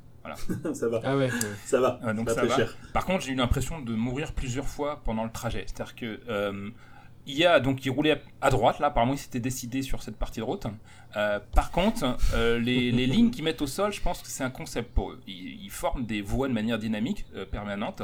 Ils peuvent se retrouver en contresens. à Adaptabilité. À, à 140, on leur dit Mais ça va là, tu, tu gères? Ouais, ouais, on détecte facilement les mecs qui vont se rabattre de ceux qui vont pas se rabattre. Ah ouais? Bon, bah, me voilà rassuré alors. Et aucune ceinture de sécurité à l'arrière. Bon, euh, de Non, temps en à temps, c'est à l'avant. T'es retenu par les sièges. hein. Ouais, ouais. Alors, c'est des vieilles bagnoles, hein, puisque comme ils récupèrent des bagnoles de, je pense, 2-3 générations pour nous, de temps en temps, il y a des bagnoles récentes, je sais pas comment c'est possible. Euh, mais bon, il faut quand même un 4x4. Et ceux qui voudraient aller visiter le pays, il vous faut absolument un guide, puisque soit ils parlent euh, kirghize, soit ils parlent russe. Alors, Ah oui. On va voir une petite démonstration de russe euh, avec à nouveau une locale et qui va nous faire, qui avait travaillé à la radio toi, locale euh, et qui va nous faire une petite démonstration sympathique. Добрый вечер, дорогие слушатели конфрерии. Сегодня вы слышите голоса самых знаменитых пророков интернета. С вами на целый час Давид Катю, Этьен Марграф, Себастьян Лебротон и, конечно же, Давид Руссе. Всем хорошего вечера. Ça claque quand même, hein C'était plus sensuel, c'était plus sensuel avis, qu'elle a dit ton on nom quand même, j'ai Le l'impression. démarrage de la confrérie en russe, on triple l'audience, les gars. Je pense qu'on a, Ah ouais, on on a le. de 3 à 9. Mais ouais. Et mais je, je vais mettre ça au démarrage. Et donc, euh, bah, elle a parlé de la confrérie, hein, on pourra faire la traduction. Euh, et donc, il parle russe en grande partie, forcément, puisque c'était sous influence soviétique, euh, mais dans les montagnes, un peu moins. Donc, il parle le kirghize euh, plus. Et au fur et à mesure, en discutant avec les personnes locales, ils sont en train de, euh, je pense, se réapproprier euh, leur, euh, leur culture. Alors, ce qui est marrant, c'est que j'ai parlé avec des locaux en disant, enfin, moi, ça me choquait pas. Je dis, bah, ils reprennent le contrôle de leur pays. Et alors là, oh là, on parle de politique. Non, pas du tout, ce n'est pas leur pays. Mais comment ça, c'est pas leur pays? Bah non, c'est nous les Russes qui avons apporté la technologie, l'éducation, les infrastructures, alors qu'en gros, c'était des barbares et les tribus qui, tu vois, qui étaient avec des chèvres et des moutons, euh, c'était des blaireaux, quoi. Ce qui est vrai en partie, mais je leur dis, oui, mais quand vous êtes arrivés, c'était pas gratuit. Si, si, euh, on sent le message soviétique derrière qui est, bien sûr, c'était pour le bien des gens, etc. Ouais, puis tu sais, je, je creuse un peu, contre rien, enfin, euh, ah, puis à force de discuter, peut-être un peu leurs ressources. Ah, quand même faut savoir que du coup, comme c'est un pays euh, qui avait aussi des mines d'or, euh, il y a de l'uranium là-bas aussi, j'ai vu, et puis euh, il y a énormément de montagnes, donc de l'électricité produite euh, bah, grâce au barrage. euh, donc euh, ils sont exportateurs d'électricité. Donc ils ont quand même des bonnes ressources, et c'est à peu près ce Ah ouais, avec de l'hydroélectrique alors. Ouais, Donc ils ont. ils, euh, exportent, ils exportent beaucoup d'électricité Euh, et euh, ils produisent beaucoup de trucs liés à la montagne, donc euh, que ce soit du bétail ou de l'agriculture et peut-être de la De drogue. l'air. Non, non, non, la drogue, je pense que c'est. Donc euh, ici cool, c'est magnifique, ça s'appelle la perle, la perle du Kyrgyzstan. Donc si vous, si vous devez aller là-bas un jour, alors déjà c'est pas cher euh, le Kyrgyzstan et c'est super beau, euh, allez là-bas, c'est 4 heures de taxi, euh, accrochez-vous bien, c'est un moment particulier à vivre, mais si vous avez déjà été dans un pays euh, euh, asiatique, vous aurez, vous serez pas dépaysé. Moi j'ai vu un truc qui s'appelle Jetty Augus, euh, donc ça s'appelle les 7 taureaux, donc c'est espèce, c'est des montagnes qui ressemblent un peu à ce qu'on voit euh, vers Las Vegas dans la Death Valley. Et donc c'est des super beaux paysages aussi. La couleur de l'eau est super belle là-bas. Euh, vous pouvez aller au pic Lénine qui a 7134 mètres. Donc Étienne, là. Le Ah pic ouais. Lénine. Ouais. Étienne, si tu veux aller, Ah ouais. le plus haut pic il est à 7400 mètres là-bas. Euh, et le pic Lénine c'est un des euh, plus hauts sommets euh, qui est un des plus grands, euh, un des plus visités apparemment. Et du coup, ils ont des capacités, Cool. j'imagine, physiques un peu différentes parce que les gens qui sont habitués à vivre comme ça en hauteur, euh, souvent Oui. quand ils reviennent, euh, tu sais, à- Oui, là où il y a plus d'oxygène. voilà, ils sont, ils ont un, Eh ben, ils ils ont un sont- métabolisme qui cartonne quoi. Ouais, ils sont assez petits et en fait, effectivement, les locaux étaient inquiets de savoir si j'étais bien. Parce que la Ouais. capitale, elle est dans 8 à 800 mètres, donc c'est pas très haut. Et puis moi, j'avais déjà été quand même en montagne en France à 1600-2000 mètres. Ouais, puis le, le Vietnam, c'est haut, non? Ouais, le- non, le. Vietnam, c'est pas très haut pour le coup, mais. Non. Et, Les rizières, tu les mais, hauteur. mais effectivement, j'étais en montagne à un moment donné, euh, et puis fi- j'ai fini euh, à cheval sur une photo qui a bien fait rire les copains de la confrérie, Ouais. parce que Ouais. c'était plus proche du poney que du cheval, le mien, parce qu'ils ont bien senti que C'était j'étais pas. C'est parce que t'es tellement grand que ça, Ouais, ça l'écrasait C'est parce qu'ils ont même dans- vu que j'étais une turbo quiche en. En. Mais t'avais l'air content hein, de gérer et tout. Ah ouais, ouais, ouais, ouais. C'était un petit gamin de 10 ans qui s'occupait de moi, donc je lui ai fait confiance. Alors je me suis retrouvé un moment tout seul avec lui. Je me dis, le gamin, il, parle soit kirghiz, soit russe. De toute façon, je maîtrise aucune des deux langues. Si à n'importe quel moment il y a un souci, je suis incapable de, de faire quoi que ce soit. Donc j'ai adopté la, la stratégie du, comme tu disais, David, euh, je m'en fous. Au pire, je meurs. Ouais, ouais, je- Ouais, voilà. De toute façon, t'as pas le choix. et donc il y a beaucoup de chevaux là-bas. Euh, c'est un peuple qui est réputé pour ça. Ils peuvent, tu peux dormir dans des yourtes, donc ça existe de moins en moins hein, parce qu'ils se sont quand même sédentarisés malgré tout. Il y a encore quelques peuples qui vivent dans la montagne. Et tu, les habitants, ils sont super mimi. Alors les gamins, ils ont tous une, une tête, ça ils ressemblent un peu aux Mongols, je trouve, en termes de physique. Euh, ils, sont très super mimi. Euh, et moi, malgré le fait que pourtant j'ai des origines asiatiques et j'arrive quand même à faire la différence euh, entre un Vietnamien, Cambodgien, Chinois, euh, Japonais, je sais que les Européens ils ont plus de mal, hein, j'avais du mal à, à trouver des traits. Je trouve qu'ils se ressemblaient tous un peu, tous pour moi les, les donc il faut un moment pour s'adapter. Voilà, sur la Cool. nourriture, c'est du très gras, parce que comme c'est des habitants Ah, ça, de, c'est cool ça. de la montagne, ouais, il faut des trucs qui Bah tiennent. ouais. donc ils ont un truc connu qui s'appelle le chouchok ou chouchouk, je sais pas quoi. Ouais, chouchouk. Ouais, ça l'a fait marrer quoi. je- Parce qu'en plus on a un chef qui s'appelle comme ça. Euh, c'est une- un saucisson à base de viande de cheval. Alors il y a une petite, une petite anecdote. Oh non, mais non, mais non. Bah, mais non. bah, si, si, c'est comme ça, hein, forcément, ils utilisent du, pro- du produit local. Euh, petite anecdote rigolote, une fois un Anglais qui se retrouvait là-bas s'est foutu de leur gueule en disant euh, ça ressemble à un, un sexe, un- votre truc, un pénis quoi. D'accord. Ouais. Ça le faisait marrer. Ils ont été super vexés, le mec a fini en tôle. Ouf. Euh, Ah ouais. Donc, Ah ouais, d'accord, ça déconne pas quoi. vous foutez pas de la gueule de leur saucisson local, hein, apparemment Non, non, c'est... ouais, Non, non, ouais. on, on se moque jamais. Moi, de la viande, de toute façon, je me rigole pas. Ouais. Donc moi j'ai mangé euh, ce qu'on appelle le euh, lagman, qui est un des plats traditionnels locaux, euh, qui est euh, un plat de nouilles, euh, et puis c'est toujours soit assez gras. Euh, en parlant de bouffe, ils ont une tradition qui sont euh, un peu comme dans les films. Euh, T'arrives pour faire plaisir à la personne, c'est péter de bouffe sur la table. Et Christina m'avait prévenu, sauf que j'ai eu deux soucis de bide hein, local forcément, puisque euh, y a Non, mais en plus, t'es une fiotte du Ouais, toi. Il y a des pièges hein, que ma- mes parents m'avaient prévenu en allant souvent, ils vont souvent en Asie, du coup, voir les pays de mon, mon père. Il m'a dit, ouais, bois pas d'eau locale, etc. Moi, je dis au- à la maman de Christina, c'est bon dans la capitale? Mais ouais, tu peux boire de l'eau locale et tout, du robinet. euh, bon. Mais bon, je me, suis, je me suis abstenu, mais je prenais quand même un café de l'eau locale. Et il y a une autre erreur auquel on pense pas, les gars, c'est-à-dire que j'ai fait quand même gaffe, c'est les glaçons. C'est-à-dire que si tu commandes une Ah au si, si, restaurant, les Bah, glaçons, sûr, ils le font pas avec de l'eau. euh, de l'eau euh, mi- minérale, quoi. Ils prennent de l'eau du robinet. Quand j'étais en Thaïlande, je virais tout le temps les, les, les glaçons parce qu'effectivement, c'est Ouais, mais à un moment donné, ils sont quand même dissous un minimum dans, ton, dans ta Ah boisson, ouais. quoi. C'est sûr. Donc je sais pas ce qui m'a rendu malade, mais j'étais bien malade avant le soir spécial où on devait rencontrer un- une star locale euh, de la radio avec la chanteuse la plus connue du Kyrgyzstan qu'on a vu à la télé apparemment. Donc euh, ma chérie a ses connexions là-bas, donc c'était rigolo. Et on arrive sur la table, mais j'ai jamais vu autant de bouffe. Et on n'avait rien commandé encore. En disant, bon, commandez quoi maintenant? Et je disais à Christina, non mais moi, s'il y a encore un seul truc de bouffe qui arrive sur la table, Je vais mourir, Je vais, je vais gerber. C'est l'odeur, ça Ouais. prenait et tout. Donc j'ai mangé un minimum. Et puis, euh, surtout que le lendemain, j'avais les 4 heures de taxi magique qui m'attendaient. Je me suis dit, euh, bah, je, je m'en suis. C'est sorti. génial. Je m'en suis sorti. Alors, ils ont des T'avais pris un bonbons. petit sachet au cas où? Ils ont des bonbons au fromage. Alors, que- Mmh. Ouais, Ouais. ouais, Voilà, quand tu vois ça, le terme bonbon ouais, roulé sous les aisselles, c'est Cloug, c'est sens. exactement. Bon, j'ai goûté une fois, c'est. Euh, il devrait pas utiliser le terme bonbon, je trouve, parce que c'est un piège pour nous, hein, tu vois. Et le plat qui est super bon, c'est le plof, euh, que tu as déjà goûté d'ailleurs, Étienne. Ah, le euh, nom, en- Ah ouais, ça c'est même super bon. c'est super bon, avec un riz qui n'existe que là-bas, donc il est encore meilleur euh, sur place. Et voilà, sinon en termes de cheptel local, grosse déception en fait. hein, euh, déjà apparemment on nous dit que... Elles sont déjà exportées, à mon avis. Apparemment, non, mais honnêtement, c'est alors tout le monde me disait, euh, tu- alors tu penses quoi des fiches? Je fais, Bah, je sais pas, moi, je m'attendais à ce qu'elles soient toutes comme la mienne et euh, bah, j'en vois pas beaucoup en fait.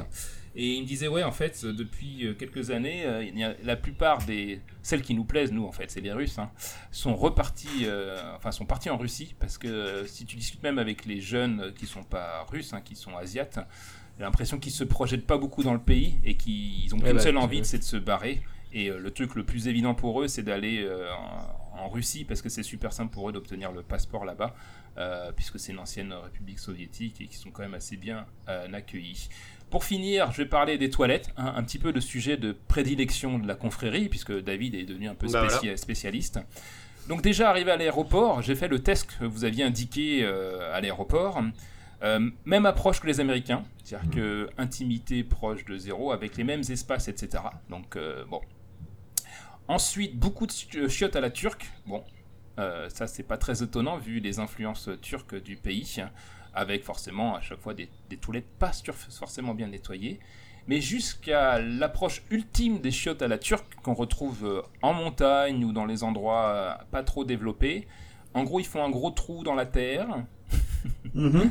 ils mettent deux planches par-dessus et euh, ça s'appelle les toilettes. Donc à un moment donné, euh, en revenant de, euh, de ici cool, le mec il fait pipi? Ouais ouais, bah c'est là-bas. Bon, ah ouais ok j'y vais. Puis j'ouvre le truc, je fais, il n'y a pas que pipi ici apparemment. Ouais, mais c'est- Surtout s'il y a un peu de soleil et Il vaut tout. là, mieux ça pas dessus, regarder ça- avant dans le trou parce que je pense que ça peut te bloquer. euh, Ouais. et et c'est bon, c'est pas très, c'est c'est un petit peu particulier. Mais c'est, j'ai connu ça dans mon enfance quand j'allais dans, dans le Limousin. Donc en fait, j'étais que moyennement choqué. C'est un peu dans les endroits où il n'y a pas de, pas de tout à l'égout en fait. Hein, ça c'est logique. Euh, mais à part ça, bah, je vous conseille le, le voyage. C'est un super beau pays. euh, C'est, pas cher sur place. euh, faut prévoir un peu son billet d'avion à l'avance. Qu'est-ce qui est de la langue? Comment tu parlais avec eux? C'était Christina qui Ah, traduisait Christina était euh, Google Translate en temps réel. hein. C'était sinon. Ouais, euh, donc je comprenais, je finissais par comprendre quelques expressions qui me faisaient marrer. Euh, certains parlent anglais, hein, ils apprennent l'anglais à l'école, puis ils parlent pas trop mal. On, on en avait déjà parlé des problèmes de langue. Ils sont quand même nettement meilleurs que nous pour la prononciation parce que le russe a des, Ouais. euh, des fréquences vocales nettement plus élevées que nous. Donc euh, pour eux, c'est facile de bien prononcer. Euh, mais sinon, je pense que si en tant que touriste tu veux aller là-bas et que t'as pas un guide, euh, soit anglais, soit français qui t'aide, euh, je pense que t'es Mm. mal barré quand même. Je déconseillerais Ah, aux gens de ouais. partir à, à l'arrache sans quelqu'un qui parle la langue pour t'aider. D'ailleurs, on a croisé des Français qui étaient accompagnés de guides qui parlaient français avec eux. Donc voilà, euh, je vous ferai euh, une petite vidéo. J'ai fait une petite vidéo de mon Mavic là, que je vous partagerai pour vous voyez à quel point c'est super beau, euh, vous donner envie. Et puis, euh, si jamais vous êtes intéressé, n'hésitez pas à me contacter. euh, Christina pourra certainement aussi vous envoyer des infos pour vous aider. Superbe. Cool. Merci David. Merci Davros. Et on va passer la parole, après ce super sujet, à notre ami Akuma Sai.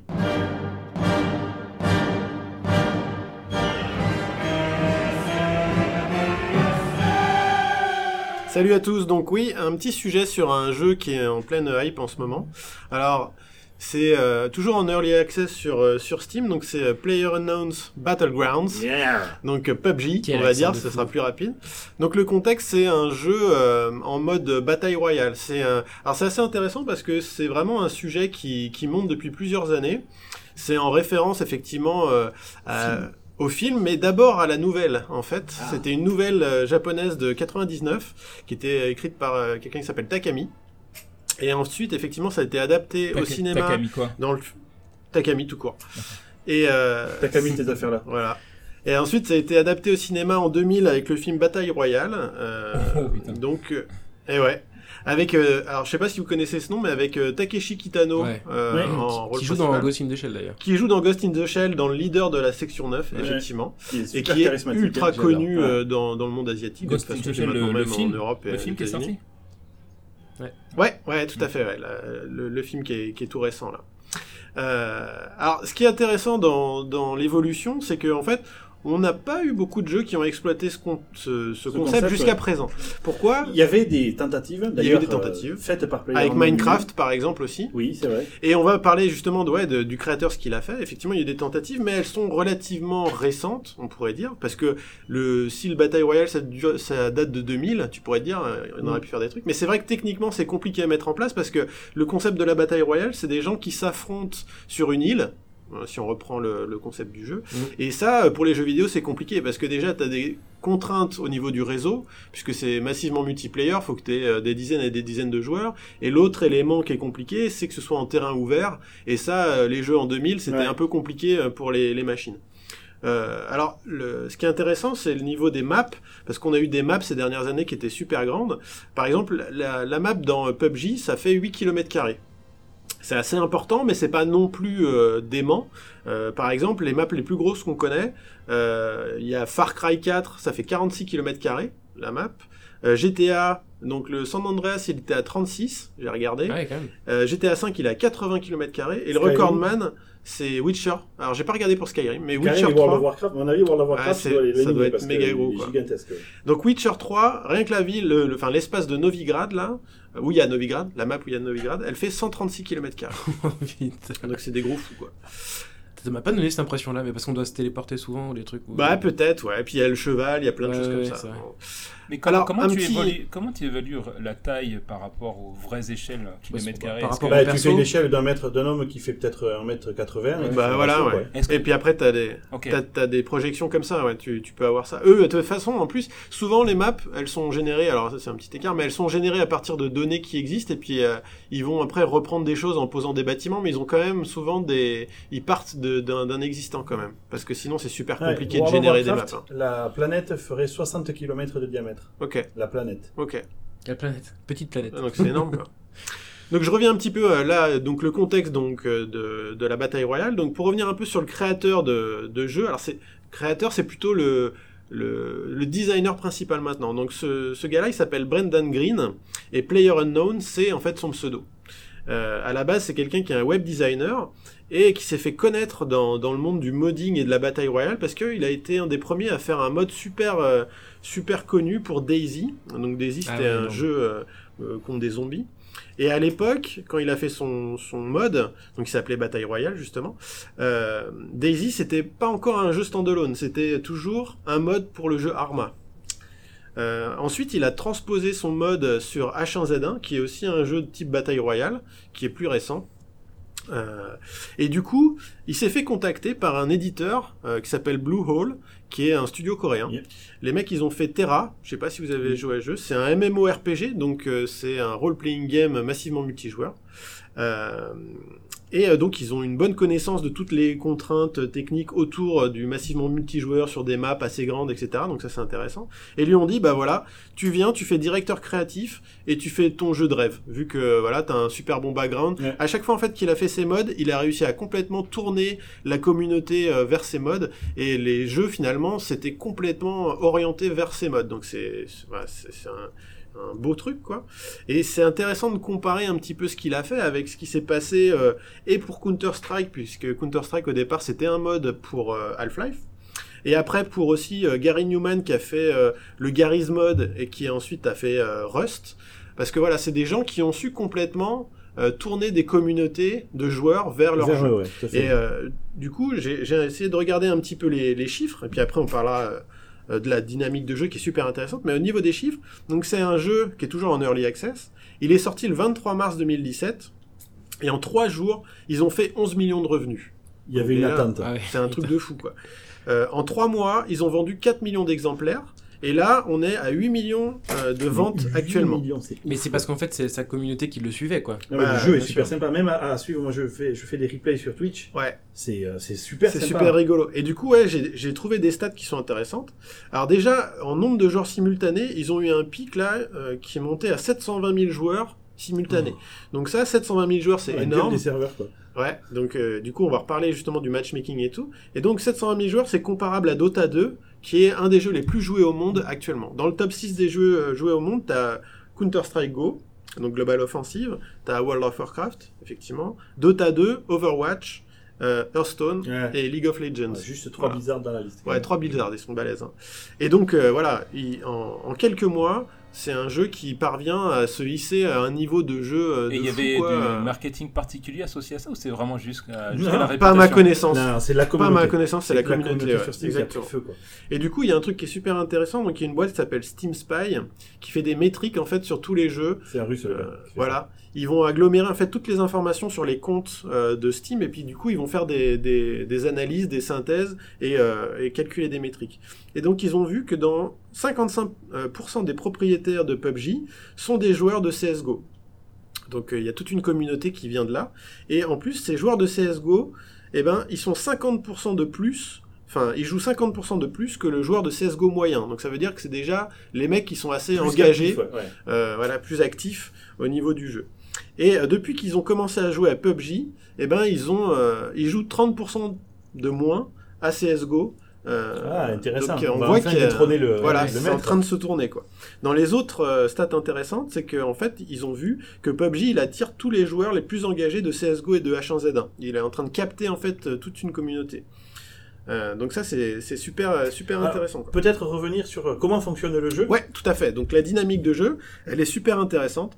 Euh, donc il y a plusieurs phases. Il y a déjà une phase, il y a un prélude où en fait c'est là où on va se connecter en fait. Ce qui est intéressant, c'est que vu le, le volume de joueurs, le- Ouais, la connexion direct. est instantanée et en fait donc ce, ce prélude en fait c'est une genre de grosse salle d'attente. On Mhm. est dehors dans une partie de l'île qui est isolée et on va pouvoir essayer des armes et généralement cette phase d'attente elle dure euh, 30 à 40 secondes le temps que tout le monde les 100 personnes en fait c'est des, des maps où on va être 100 les 100 personnes se connectent donc c'est pas mal parce que tu peux un peu regarder les armes parce que quand t'es en jeu t'as pas le temps de T'as pas le temps de. T'as pas le temps de financer. regarder les armes, tu vas te faire tuer direct.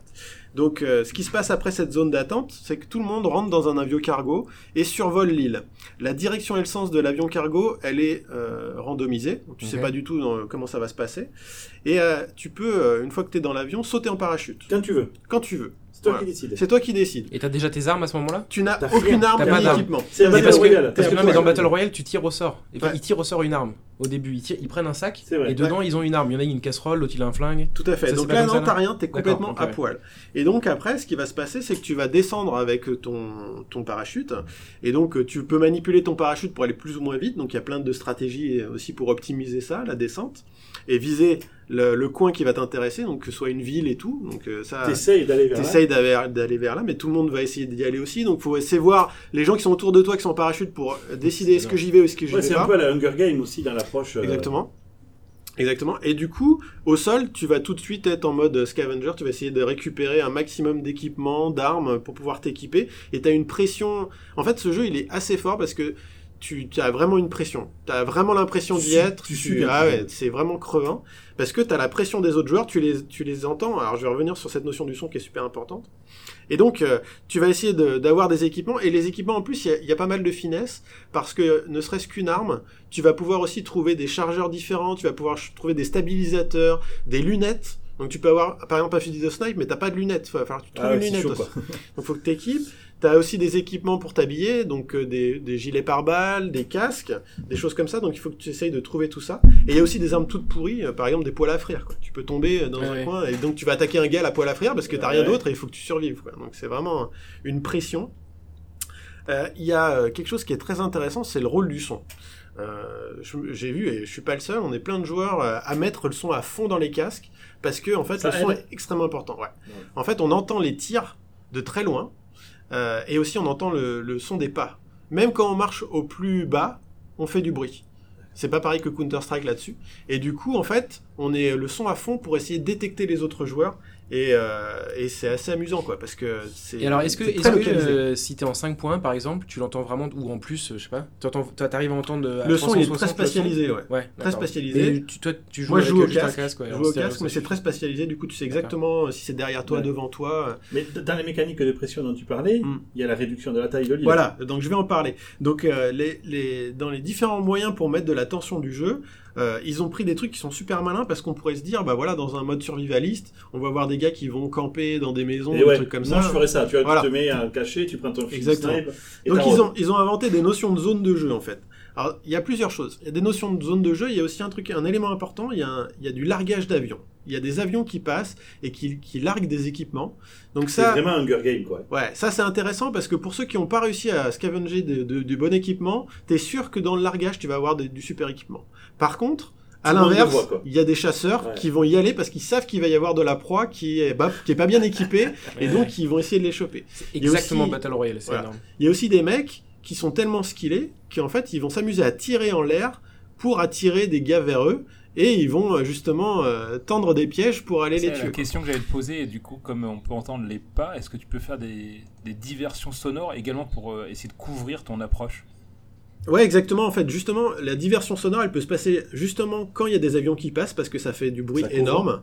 Et donc, du coup, toi, tu peux te déplacer très vite quand c'est comme ça. Euh, L'autre truc qui fait du bruit, c'est quand tu utilises des euh, véhicules, parce qu'il y a des véhicules aussi. Il y a des motos, il y a des euh, jeeps, Des bateaux. il y a des vu. bateaux, Ouais. exactement. Mais par contre, c'est dangereux parce que tu fais du bruit. Et du coup, on t'entend de très loin quand t'es en véhicule. Quoi. Et donc, pour revenir aussi sur cette euh, notion de tension et de zone de combat, donc ils ont inventé un système où en fait, il y a trois types de zones. Il y a des zones rouges. Donc, des zones rouges, c'est des zones qui vont être bombardées à un moment. Donc, si vous êtes dehors dans une zone rouge, ça va être euh, compliqué pour vous. Il faut se mettre tout de suite à l'abri, il faut bouger. Quand vous êtes dans des bâtiments, vous allez potentiellement être touché, mais euh, vous pouvez quand même euh, rester là sans trop de dégâts. Et alors, les zones qui sont importantes, c'est les zones blanches. Donc, ils vont euh, faire une zone qui est de plus en plus petite. Donc, ils commencent par une très grande zone blanche. Et c'est une zone de combat. On vous dit, faut aller là. Et vous avez tant de minutes pour y aller. Et si tu vas pas? Si tu vas pas, en fait, tu as une deuxième zone qui est plus grande, qui est une zone bleue, qui elle va se progressivement se diminuer et se prendre la forme de la zone blanche. Et si tu es dans la zone qui est entre la zone blanche et la zone bleue et que tu te fais rattraper par la zone bleue qui est dynamique, qui bouge, là tu perds des points de vie. Tu meurs. Et elle est de plus en plus euh, Agressive. agressive. et du coup, euh, si, si tu restes trop en dehors de la zone de combat, tu vas mourir. Donc on t'im- on t'impose de, bouger. Ouais. Tu peux pas camper quoi. Ah, Tu peux pas camper. ça. Voilà. Mis à part si tu as effectivement souvent il y a des gars qui vont euh, sauter en parachute le plus tard possible et essayer d'aller au centre de la map puisque souvent en fait la zone Ouais. va reprendre le centre de la map mais c'est là où ça va être le plus actif au départ donc c'est un choix à faire est-ce que je veux être loin prendre beaucoup d'équipements et après bouger? Me ou préparer est-ce que je vais tout de suite être dans le rouge et être en combat? Donc Parce voilà il y a plein de Par contre, du coup, euh, je connais pas bien ce genre de jeu. Le but du jeu, c'est Ouais. juste de survivre le plus possible. Tu peux gagner Ouais. une partie ou comment ça se passe? Bah, si t'es le dernier, t'as gagné. C'est- si c'est le dernier t'as gagné c'est du c'est du la survie quoi Et la durée d'une partie moyenne, ça doit être super long. Du coup, 100 personnes euh, réparties sur une moi j'ai lu que c'était entre 15 et 40 minutes. fonction Ouais, ça de- peut, ça peut être, ça peut être long, mais c'est un jeu qui est assez punitif parce que donc pour les débutants, tu meurs assez En fait, rapidement. ouais. hein, En fait, c'est Soit celui qui d'avance, gagne si tu qui joue l'essayes, longtemps. ta partie sera entre 3 et 4 secondes. non mais ouais, c'est ça, c'est c'est ceux qui durent longtemps. Ça doit pas t'arriver tout le temps de. Mais ça veut dire quoi par exemple, toi, ça t'est déjà arrivé une- dernier Moi, je suis une quiche, je crève au bout de 3 secondes. Ouais. euh, t'attends, euh, t'attends, je sais pas combien de non, temps. c'est pas. non, tu fais une autre partie. C'est ouais, tu, voilà, Tu comme rejoins le matchmaking est super rapide, tu refais une partie, mais mais tu vas pas mourir au bout de 3 secondes généralement parce que tu peux très Oh, bien c'est tomber dans un coin où, t'as personne. Il va se faire mal en tombant de. Je me pouiller la cheville en atterrissant, enfin, ça va être la merde. Non mais voilà, ce qui est vraiment intéressant dans le jeu, c'est qu'il y a voilà, il y a plein de mécanismes différents qui parviennent à créer une sorte d'équilibre. Et du coup, ça c'est assez sympa parce Ouais. que ça te force au dynamisme. En plus, ils rajoutent constamment. Là, ils ont annoncé des nouvelles maps, ils ont Ouais. annoncé plein de trucs. Ils sont super actifs pour un jeu en early. Exactement. incroyable. Et en plus, donc on peut jouer avec certains. Alors, on peut jouer de manière différente. Donc, on peut jouer en solo, donc chacun pour sa peau. Et aussi, on peut jouer en duo et en squad. Alors, Ah, j'ai pas encore essayé cool, en ça. squad. Par contre, j'ai joué en duo. Ça change complètement le jeu. Eh C'est oui. beaucoup, beaucoup plus dur en duo. Ah merde. Pourquoi? Parce que en fait, bien, vous êtes deux, mais en fait, quand en face de vous, ça va être des mecs en équipe aussi. Du coup, avant, une fois que vous avez identifié un mec qui vous a pas vu, vous allez vous approcher de lui, le tuer. Bon, mais ouais. là, une fois que vous tuez un gars en, en duo, il y a son pote qui le Ouais, sait, et du coup, sûr. vous allez avoir euh, une réplique, quoi. Donc, euh, c'est compliqué. tu- comment tu. euh, Excuse-moi, c'est que des gens en duo quand tu fais une partie Quand en tu es en duo, c'est que des gens en duo. Et T'as c'est- 50 Ah. équipes, de deux. Et pour perdre, il faut que les deux meurent ou si un seul des deux meurt, c'est foutu? Non, pour perdre, il faut que les deux meurent. Du coup, quand il y en a un qui, crève, l'autre peut continuer. Alors, il y en a un, en fait, tu peux aussi... euh, un membre de ton équipe peut aussi se faire euh, knocked out, parce qu'il s'est fait tirer dans, dans Ouais. la tête, ah, mais Ouais. il avait un casque, il est pas mort. Et donc l'autre, faut qu'il aille le, faire revivre. Ah, oui, oui. Voilà. Mais par contre, c'est qu'il est mort, il est mort. C'est combien de personnes un squad En squad, je sais pas encore, mais je pense que C'est Je sais pas, j'imagine. je sais pas du tout comment c'est, ouais. Et J'ai pas encore essayé tu- ce mode. Tu te synchro comment avec ton coéquipier? Il y a un truc de micro, enfin il y a un canal de voix, euh, Ouais, tu- tu- chat. Alors il y a un canal, il y a un canal voix, mais en fait nous on utilise euh, Skype plus le, le jeu, parce que je crois que le canal voix, il parle à tout le monde en fait. Je crois pas que tu puisses dire. Ah oui, tu- ça parle. Ils sont pas, ils sont pas vicieux jusqu'au point que quand tu parles, ça émet du son aussi dans le jeu et qu'on te localise. Si, tout à fait. Ah bon? Tout à fait. Et ouais, il y a des mecs qui, qui utilisent ça des fois, qui te parlent, qui, dit, euh, qui te mettent une pression en disant t'es où, t'es où, ou des trucs comme ça. Et en fait, c'est pareil, Comme- la voix elle est vachement spatialisée et elle est Comme les gérée. enfants quand euh, ils jouaient cache-cache. C'est bon, Ouais, voilà, je suis caché. Ah bah je t'ai trouvé. Le truc, le truc qui est rigolo aussi, c'est dans cette phase de prélude où tout le monde attend, où là on peut pas mourir, on peut essayer des armes. Il y a plein de gars qui gueulent forcément. euh. Euh, Par exemple, il y a un gars, je l'entends tout le temps à chaque fois que je joue. C'est un, j'imagine, c'est un asiatique qui arrive et qui dit euh, China Eh, number one, dire quoi, euh, fuck USA. Voilà. d'accord.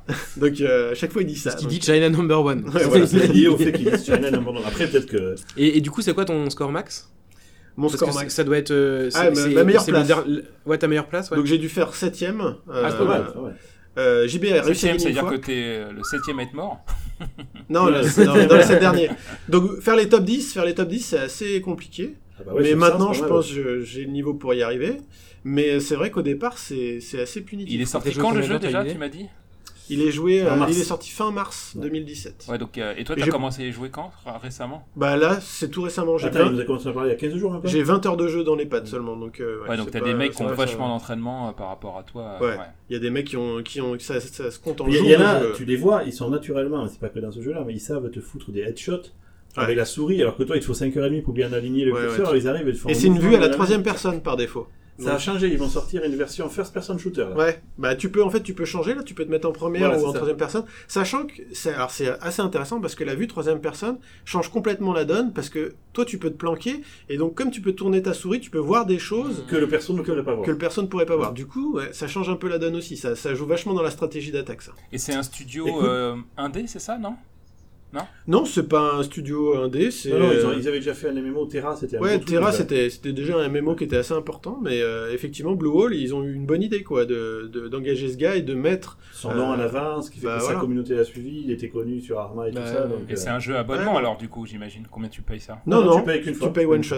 Et c'est lui qui a fait Daisy ou c'est lui qui a. C'est lui qui a fait le mode bataille royale pour Daisy. Ah, Ouais, Battle Royale pour Daisy, ok. Ouais. C'est un modeur à la base qui a. C'est voilà, c'est un gros modeur. Et c'est pour, un mode, pour la petite histoire, euh, nous avons une exclusivité Xbox One euh, sur Player Battle, sur ce jeu, sur PUBG. ok. mais, Ah, mais cool. du coup, là, aujourd'hui, c'est que Mais PC. est- il et comme d'habitude, tu joues entre joueurs PC. Il n'y a pas de. Là, ça serait une, un Et là, la. Xbox va arriver, il va. Non, non, même pas. Ils vont. euh, Alors, est-ce qu'ils vont être mélangés Je ne sais rien. Ouais, je sais pas. Les, Mais en tout les cas, rares euh, tentatives de, de jeux de ce type-là où il faut de la précision entre PC et Ça a console. toujours été du carnage, Ouais, ouais. C'était Ouais. une boucherie, ouais. Mais c'est bien, il faut bien des gens qui perdent. Ouais, Mais Ça peut être du gibier pour les gens qui apprennent sur PC. ça. Oui, vous- exactement, tout à fait. c'est ça. Par exemple. Master Race. Euh, ok, merci beaucoup euh, Akuma, Cool. c'était Non, ça super. donne cool. envie de- Euh, C'est vrai que ça donne envie d'y jouer, de se faire un que petit je vais à regarder, euh, graphismes, ça a l'air assez joli en plus. Oui, c'est assez joli, ouais. Il est pas complètement optimisé, je pense encore. Euh, il y a Bah, encore Là, ils viennent petites, d'ajouter euh, la possibilité de franchir les murets. Ouais. Il paraît qu'avant, c'était. euh, Ah, on pouvait pas, il fallait sauter comme des idiots, ouais. ouais. Et je crois qu'ils vont faire pareil pour les fenêtres. On va pouvoir rentrer par les fenêtres. aussi. Ah, ça, ça pas mal. Moi, je suis euh, deux trois personnes là, notamment sur euh, Twitch et sur Facebook là, qui, qui jouent. Et je trouve que c'est assez intéressant à regarder. Et d'ailleurs, il y a eu l'invitational récemment, là, ça a été le, le- un concours international de PUBG, avec les meilleurs joueurs mondiaux. Il y avait, euh, il montrait la salle de la régie, un gars, il avait les 100 caméras pour voir les 100 points de vue, et il cliquait sur les caméras pour Ah, retransmettre fou, le stream. Ouais, c'est marrant. Ah, parce que le montage de ça, ouais, ouais. il y avait deux commentateurs, dont une nana. La nana était extrêmement douée sur la commentaire parce qu'ils avaient une vue globale de l'île et ils arrivaient euh, t'amener là où il y avait un peu d'action, puis après ils reculaient, ils faisaient Ouais. des blagues, ils se foutaient des mecs de la gueule des campeurs. Enfin, Ça veut dire qu'il y a, un- y a compte spécial, enfin une vue spéciale dédiée pour les gens qui. Oui, ils appellent ça l'observer, ils appellent ça l'observer Comme- et c'est euh, c'est vraiment. Ouais, c'est euh, dingue, c'est comme, comme tu dis, c'est comme un réalisateur qui, enfin, qui C'est le réalisateur avec ses 100 caméras, c'est un truc de ouf. Mais c'est nécessaire euh, si tu veux avoir un truc euh, compétitif. Oui, euh, voilà, si tu veux faire du, du Comme sur les, du les StarCraft et tout, il y a ça. Ouais. autant d'otages, j'ai du mal à le suivre, ça me saoule, les règles, c'est jamais clair. Là, t'as des glands qui sont lâchés sur une île, ils vont se battre avec une poêle à frire ou un AK-47, tu vois, et c'est clair. Et la complexité vient du ré- de la réalisation un petit peu. Il faut que le, le mec qui fasse la réa, il t'amène là où il y a un peu d'action. Parce que si tu suis le gars qui va se Mm. cacher dans la voiture, euh, Ouais, exactement. c'est pas très intéressant. Puis Par contre, si c'est- tu vas faire les. euh, C'est un jeu très militaire dans le sens où il faut connaître les stratégies militaires de déplacement. Tu fais pas n'importe quoi, tu vas rester Ouais, dans l'ombre, tu vas ouais. utiliser le terrain. Enfin, c'est vraiment très particulier. Hein. Donc voilà, c'est vraiment un truc à suivre. euh, Par contre, on, est mettra d'accord que c'est un jeu de psychopathe comme toi, Étienne, en mode hardcore, c'est ça? Ah, c'est pas simple. Ouais, c'est un jeu hardcore. Bah oui, tu vois, on disait Là, il effectivement. n'y a pas de level. Hein. Le level, c'est celui des autres. hein. Bah voilà, t'as- t'imagines que c'est Ouais. tous les mecs qui viennent de Counter Strike, donc qui sont super skillés, qui sont en plus Mais du coup, les il joueurs il y les plus pas- engagés il y a- de Counter Il n'y a Strike. pas des niveaux, genre, tu vois, comme tu dans certains jeux où tu démarres, t'es une Non. quiche et. Enfin, il y a que, il y a que ta, tes compétences. Non, non, il c'est vraiment du skill pur. Bah, c'est du Counter-Strike. Le seul truc que tu choisis, c'est ton serveur, euh, enfin global, ta zone quoi. Donc est-ce que t'es dans la zone États-Unis, la zone, euh, tu vois, la zone Asie, la zone euh, européenne, c'est tout quoi. Donc euh, voilà, ça s'arrête là la, la sélection. Alors, Voilà. Arzo. Cool. Et tu tombes, tu tombes avec des gens qui, de dos, la nuit, les yeux fermés, ils sont capables de te mettre un headshot en faisant un rebond sur la fenêtre, tu vois. Ouais. Là, tu fais, ouais, ok. C'est bien, ça crée la future pour- génération qui sera prête pour l'apocalypse. Ah ouais, ils seront prêts, oui. Il faut qu'ils tirent avec une souris, par contre. Ouais. c'est ça. Super, eh bien ok, on va conclure euh, cet euh, épisode numéro 8, messieurs, avec nos recommandations. Et pour le coup, on va laisser la parole à notre euh, cher ami Multa en espérant que son son fonctionne. Bah ouais, Multa, quelle est ta même. recommandation pour cet épisode Alors c'est une recommandation non geek de type euh, activité. Mais oui, je suis un fou, un malade. Euh, parce que j'étais un peu pris par l'été et je j'ai pas fait trop de trucs geek là cet été. Euh, bah, j'ai commencé il y a euh, quelques semaines moi là à faire du paddle. Donc stand-up paddle. Donc c'est euh, qu'est-ce un que c'est que truc. le paddle? Alors c'est super simple, c'est comme une planche de surf.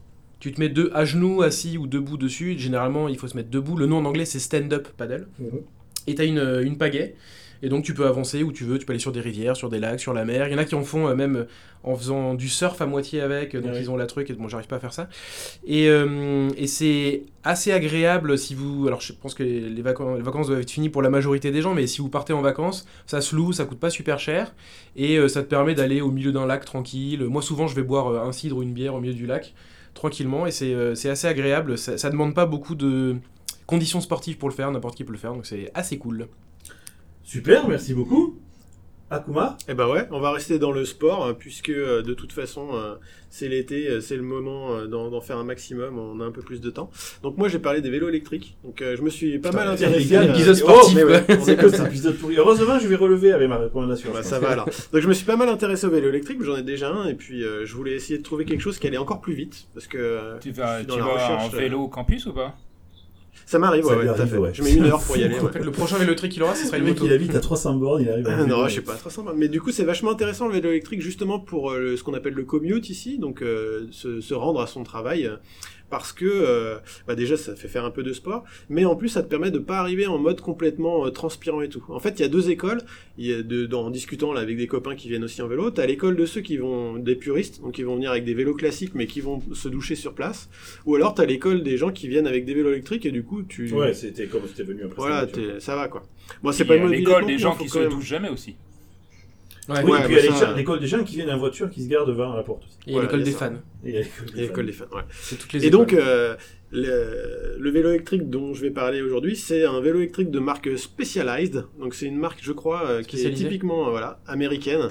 Je sais pas si Une c'est. vraie recommandation pour nos Bah, auditeurs. voilà, bah, c'est pas mainstream justement. vrai. et euh, du coup, ils font des, des, des super vélos électriques. Et ici, la réglementation, en fait, il y, a des- il y a des niveaux pour les vélos électriques. Euh, donc, les premiers niveaux, il peut aller à 20 miles per hour.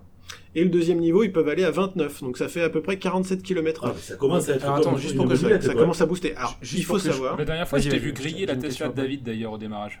Ouais, Ouais, ouais, sans problème. m'a scotché, quoi. Non, mais il faut savoir qu'un vélo électrique, c'est pas une mobilette, ça avance pas tout seul. Pour que ça marche, il faut que vous pédaliez. Et Ouais, donc, du ça coup, euh, le système, il va aussi, c'est la législation de toute façon. Et le ouais, système, il va. mais il tu va- peux hacker le firmware. Alors, exactement. en fait, il y a. Recommandation Il y a une batterie, euh, il y a une batterie avec de l'intelligence et c'est elle qui va aussi piloter euh, euh, tout, bah, toute l'intelligence avec le, le pédalier puisque dans ce vélo-là, euh, donc c'est les séries Vado, le pédalier, c'est lui qui contient le moteur en fait. Mm. Euh, et donc on va euh, pour la législation, effectivement, le, le système sait à quelle vitesse tu vas et il va arrêter toute l'assistance au-delà de 47 km/h. Et ça, comment il fait? Il se sert de la circonférence de la roue pour faire ce calcul. Donc effectivement, avec une peux petite application euh, euh, sur ton téléphone, Tu nos- la circonférence de la roue. Ce que c'est la circonférence, s'il te plaît.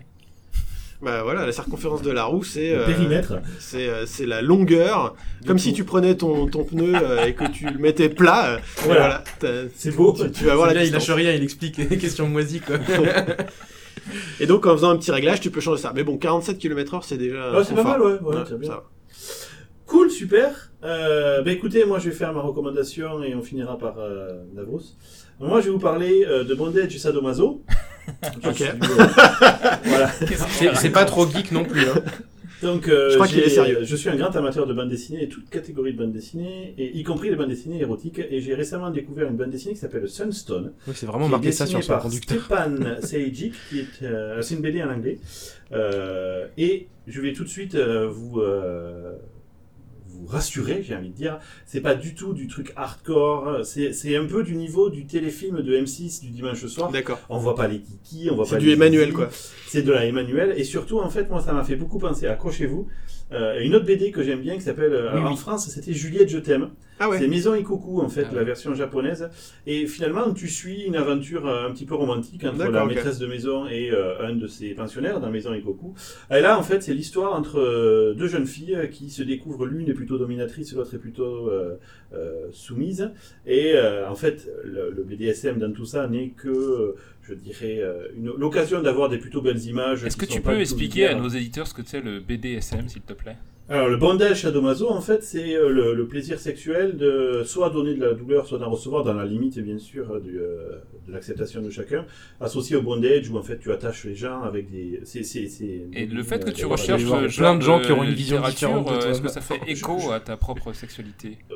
Ce n'est Bah, pas ça. pourquoi pas, mais ma ça. femme n'est pas super d'accord, donc euh, c'est la sexualité dans ma tête. C'est quand il a sorti les cordes qu'elle a dit non, mais, c'est je- surtout en fait, la- la- la- je trouve vraiment les images jolies et de la même manière que je. Non, mais ne serait-ce que les euh, menottes euh, dans la dans la dans le truc collectif, bah voilà, ça on pourrait dire que Oui, ça fait partie de ça quoi. Les menottes, truc, les euh, foulards pour t'accrocher. Bah, bien sûr, qui ne s'est jamais accroché avec des menottes hein Eh c'est vrai qui? Je pose la Ah question. ouais, non, c'est vrai. Et dans l'idée, en fait, ce que je disais, je vais lire euh, l'appel de Cthulhu, où je trouve les graphismes extrêmement beaux, et pourtant c'est des monstres à tentacules, il n'y a pas de, du tout de sexe. Mm.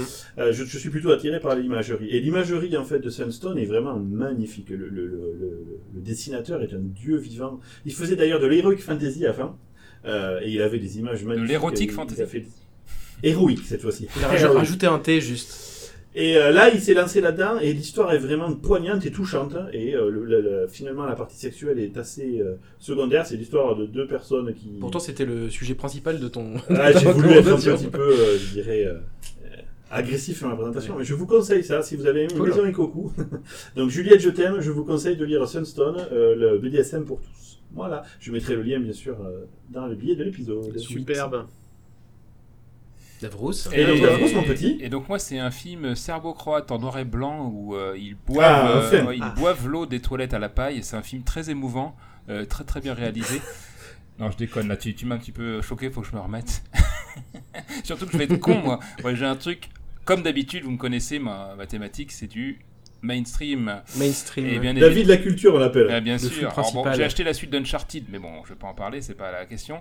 Non, vous savez que je suis fan de VR. Je pense que j'ai saoulé suffisamment tous les gens autour de moi euh, et à travers ce podcast. J'ai racheté un téléphone que David avait acheté par erreur, qui était un Samsung Galaxy S8. Euh, Quelle merde, ce truc. et, et qui est top, franchement, euh, sur, au niveau hardware. Ensuite, l'OS, bon, on n'est pas fan d'Android forcément, mais. Et j'ai acheté pour faire de la VR, pour tester pour Babylon. En fait, à l'origine, c'était euh, le but d'améliorer le support de Babylon en termes de VR. Le Gear VR. Et j'avais un a priori super négatif en me disant bon, j'ai le HTC Vive à la maison, l'Oculus, le Microsoft Mixed Reality, quand même du haut de gamme. Bah, j'étais vachement surpris au final par la qualité de l'écran déjà du S8. Euh, c'est la dalle de Samsung. Franchement, même si David t'aime pas effectivement l'OS, je pense l'expérience, le hardware est quand même euh, sacrément impressionnant. Donc euh, se retrouver avec le téléphone euh, proche de sa tronche et avoir une qualité, je trouve, d'image euh, franchement pas très loin des casques euh, que j'ai, que ce soit Vive ou Oculus. euh, ça m'a impressionné. Ensuite, c'est quand Ouais, peut-être même plus non parce que la, la dalle de elle est de- plus définie effectivement, euh, ouais. Mais ouais, ouais. ensuite, le seul souci, c'est que sur téléphone, les écrans sont capés à 60 Hz, contrairement aux écrans Ah, à ouais. 90 Hz. Donc, tu te sens, tu que c'est un peu plus fatigant d'être dedans. Euh, par contre, l'expérience Oculus est super bien foutue. T'as le petit euh, clicker, la petite manette, alors qu'il est sur que 3 degrés de liberté, contrairement au, à nouveau aux contrôleurs, que ce soit ceux de Microsoft, euh, Vive ou Oculus, où là, tu as un tracking complet sur 6 degrés, 6 degrés de liberté. C'est-à-dire que en gros, tu- ils peuvent te suivre partout.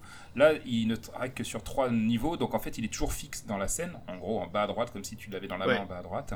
Euh, par contre, l'expérience est vrai- vraiment chouette, et ça, ce qui m'a bluffé, c'est que euh, en VR, j'ai j'ai- le téléphone, je m'attendais à ce qu'il chauffe à mort. Je suis resté dedans, ça ne défonce pas beaucoup la batterie. Donc euh, le Snapdragon là, qui est dedans, dont on parlait, gravé en 10 nano, quand on parlait de la, la physique quantique et tout, c'est quand même sacrément impressionnant ce qu'on fait aujourd'hui sur euh, mobile.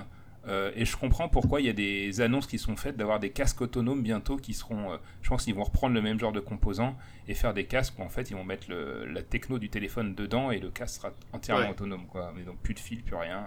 Franchement, ça coûte euh, un peu plus de 100 euros si vous avez un Galaxy entre S6 et S8, qui est le, forcément le meilleur, qui chauffe le bois.